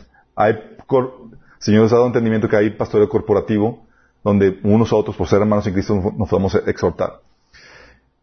Aquí, si no cumples los requisitos que la Biblia menciona para que seas un liderazgo calificado, ni te apuntes. Los, dire- los los requisitos los vimos en, en la formación pastoral, pero si no los cumples estás descartado. Y tienes que seguir trabajando en tu persona hasta que, los tengas. Requisitos, intachable, eh, si no tiene don de, continencia, casado y fiel de su esposa, sobrio, prudente, no de conducta de- eh, eh, indecorosa, no sentoso, hospitalario, retenedor de la palabra fiel como ha sido enseñada. O sea, estás hablando que alguien que va a discipular a las ovejas y que sabe cómo enseñar y llevarlas por un proceso de enseñanza sistemática donde enseña primero leche y los va llevando por un proceso a carne. O sea, tiene que ser apto para enseñar como requisito. No dado al vino, no iracundo ni, pedenciero, no avaricioso, no codicioso, justo, santo, con dominio propio, que gobierna bien su casa. ¿No cría bien sus hijos? Descalificado. Y fíjate que estos requisitos la Biblia los puso para protección nuestra. Mucha gente todavía va a una iglesia de renombre y demás, y la persona que enfrente no tiene los requisitos. No están aquí, que no son, no son adornos, chicos. Dice como una reputación en la comunidad para los de afuera. No una persona orgullosa. Y hay muchos líderes que están cayendo en esta problemática. Tampoco te apuntes. Oye, ¿quieres comenzar la iglesia, de casa- iglesia casa? Tampoco te apuntes si no ver compromiso de tu parte. Porque hay, gente que ha venido con nosotros y ha abandonado la congregación sin haber eh, dejado un líder eh, desarrollado que se ocupe de eso. Ah, pues ya los dejé, me voy. Comenzaron, comenzaron a, a pastorear además, juntaron al grupo de la gente y los abandonaron. No haces eso. Es- te comprometes. A por lo menos hasta que haya un liderazgo eh, que pueda seguir el, pastoreo. O gente que no se compromete y comienza, ah, pues nos reunimos de parte y cancelan la reunión a placer. Ah, es que se me, un compromiso, chicos, mañana no va a haber reunión. Sácame sangre. Sí. O cristianos que son parcos o negligentes en su estudio. Ah, pues X, ahí damos algo, a ver qué hacemos. Recuerdo, un hermano empezó a dar algo de, de, de escatología, de profecías del fin. Empezó a decir que el rapto no era bíblico, empezaron... Entonces voy y le digo, ¿qué onda, brother? Dice, ¿ya viste el, material discipulado? Dice, no. ¿Y por qué estás enseñando eso? O sea, mira, tú puedes enseñar, si el Señor te ha revelado eso, lo que el Señor te enseña, pero tienes que, tienes que fundamentarlo en la Biblia, no lo que tú quieras. Y menos cuando Dios te ha puesto información para que investigues, para que profundices, no a la ligera.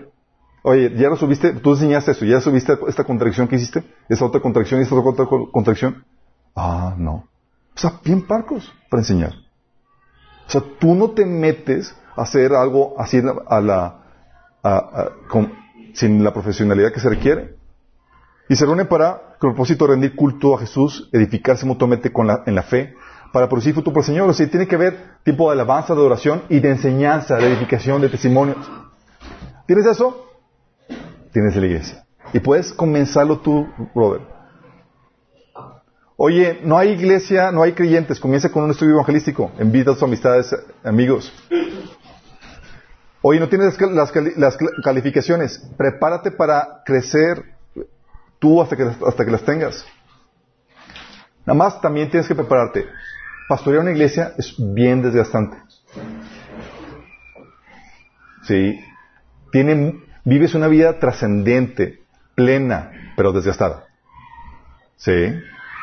Y con pocos privilegios, si lo haces bíblicamente. Porque el mayor se convierte en el esclavo y el menor. ¿Se acuerdan? Como dice Pablo, el que sea el mayor como el siervo de todos. Y es ahí donde tienes que asegurarte de tener, tienes que asegurarte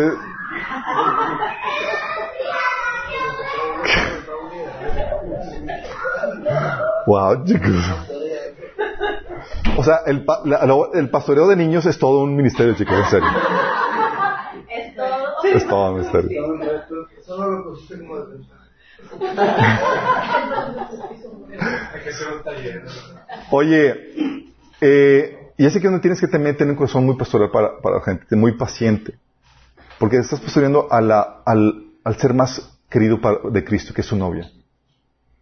Sí. O sea, que yo cuando los veo a ustedes, chicos, yo no los veo con sus defectos, veo a la novia de Cristo a quien ama al Señor profundamente. Nada más por ese amor.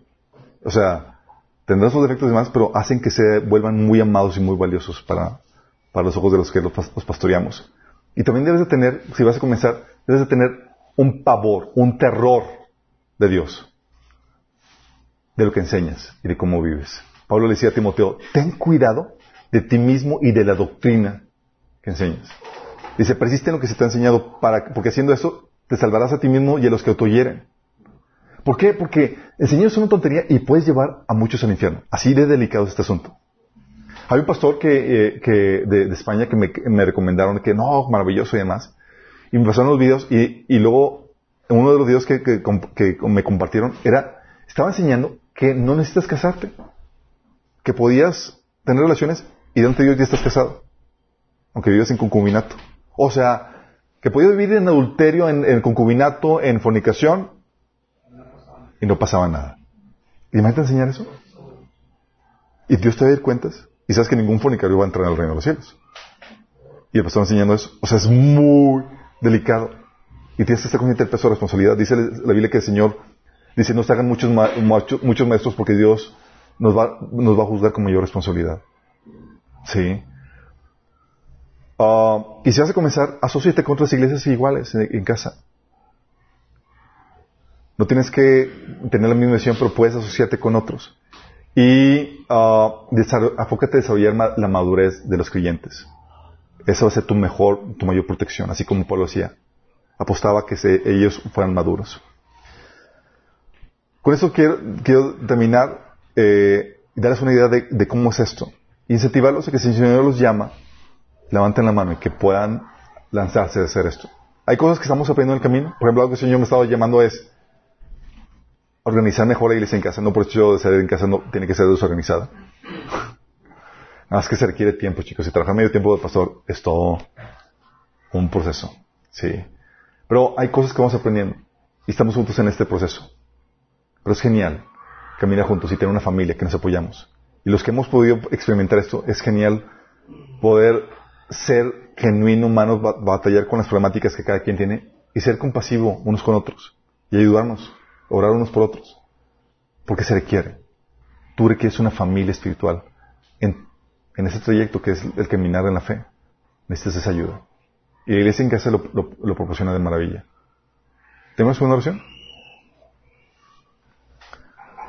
Amado Padre, damos gracias, Señor, porque tú nos enseñas, Padre, modelo, una estrategia, Señor, que viene en tu palabra, Señor, que ha sido despreciada por muchos, Padre.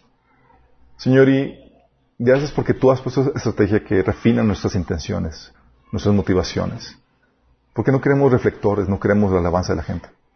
Queremos servirte con un corazón puro, Señor. Queremos que tú seas el único que se exalte, Padre. El único que sea, reciba la honra la alabanza, Señor. Y nosotros meros discípulos, meros siervos tuyos, Señor, para tu gloria. Padre, que, que los que escuchen este video, los que están aquí, Señor, que han recibido el llamado, Señor, que puedan ser perfilados y encaminados y preparados para ese llamado, Señor, de la obra de pastoreo que tú, que tú quieres para hacer en sus vidas, Padre. Y los que no, que puedan ser esos copastores, esas personas que, que pastorean tras bambalinas, Señor, con ese pastoreo corporal que se da unos con otros, Señor, que veamos unos por otros. Porque tú también has levantado madres, padres y hermanos, Señor, que nos ayudan en, la familia, en la familia de la fe, Señor, a crecer en ti, Señor. Ayúdanos, Señor, en proceso te lo pedimos en el nombre de Jesús. Amén.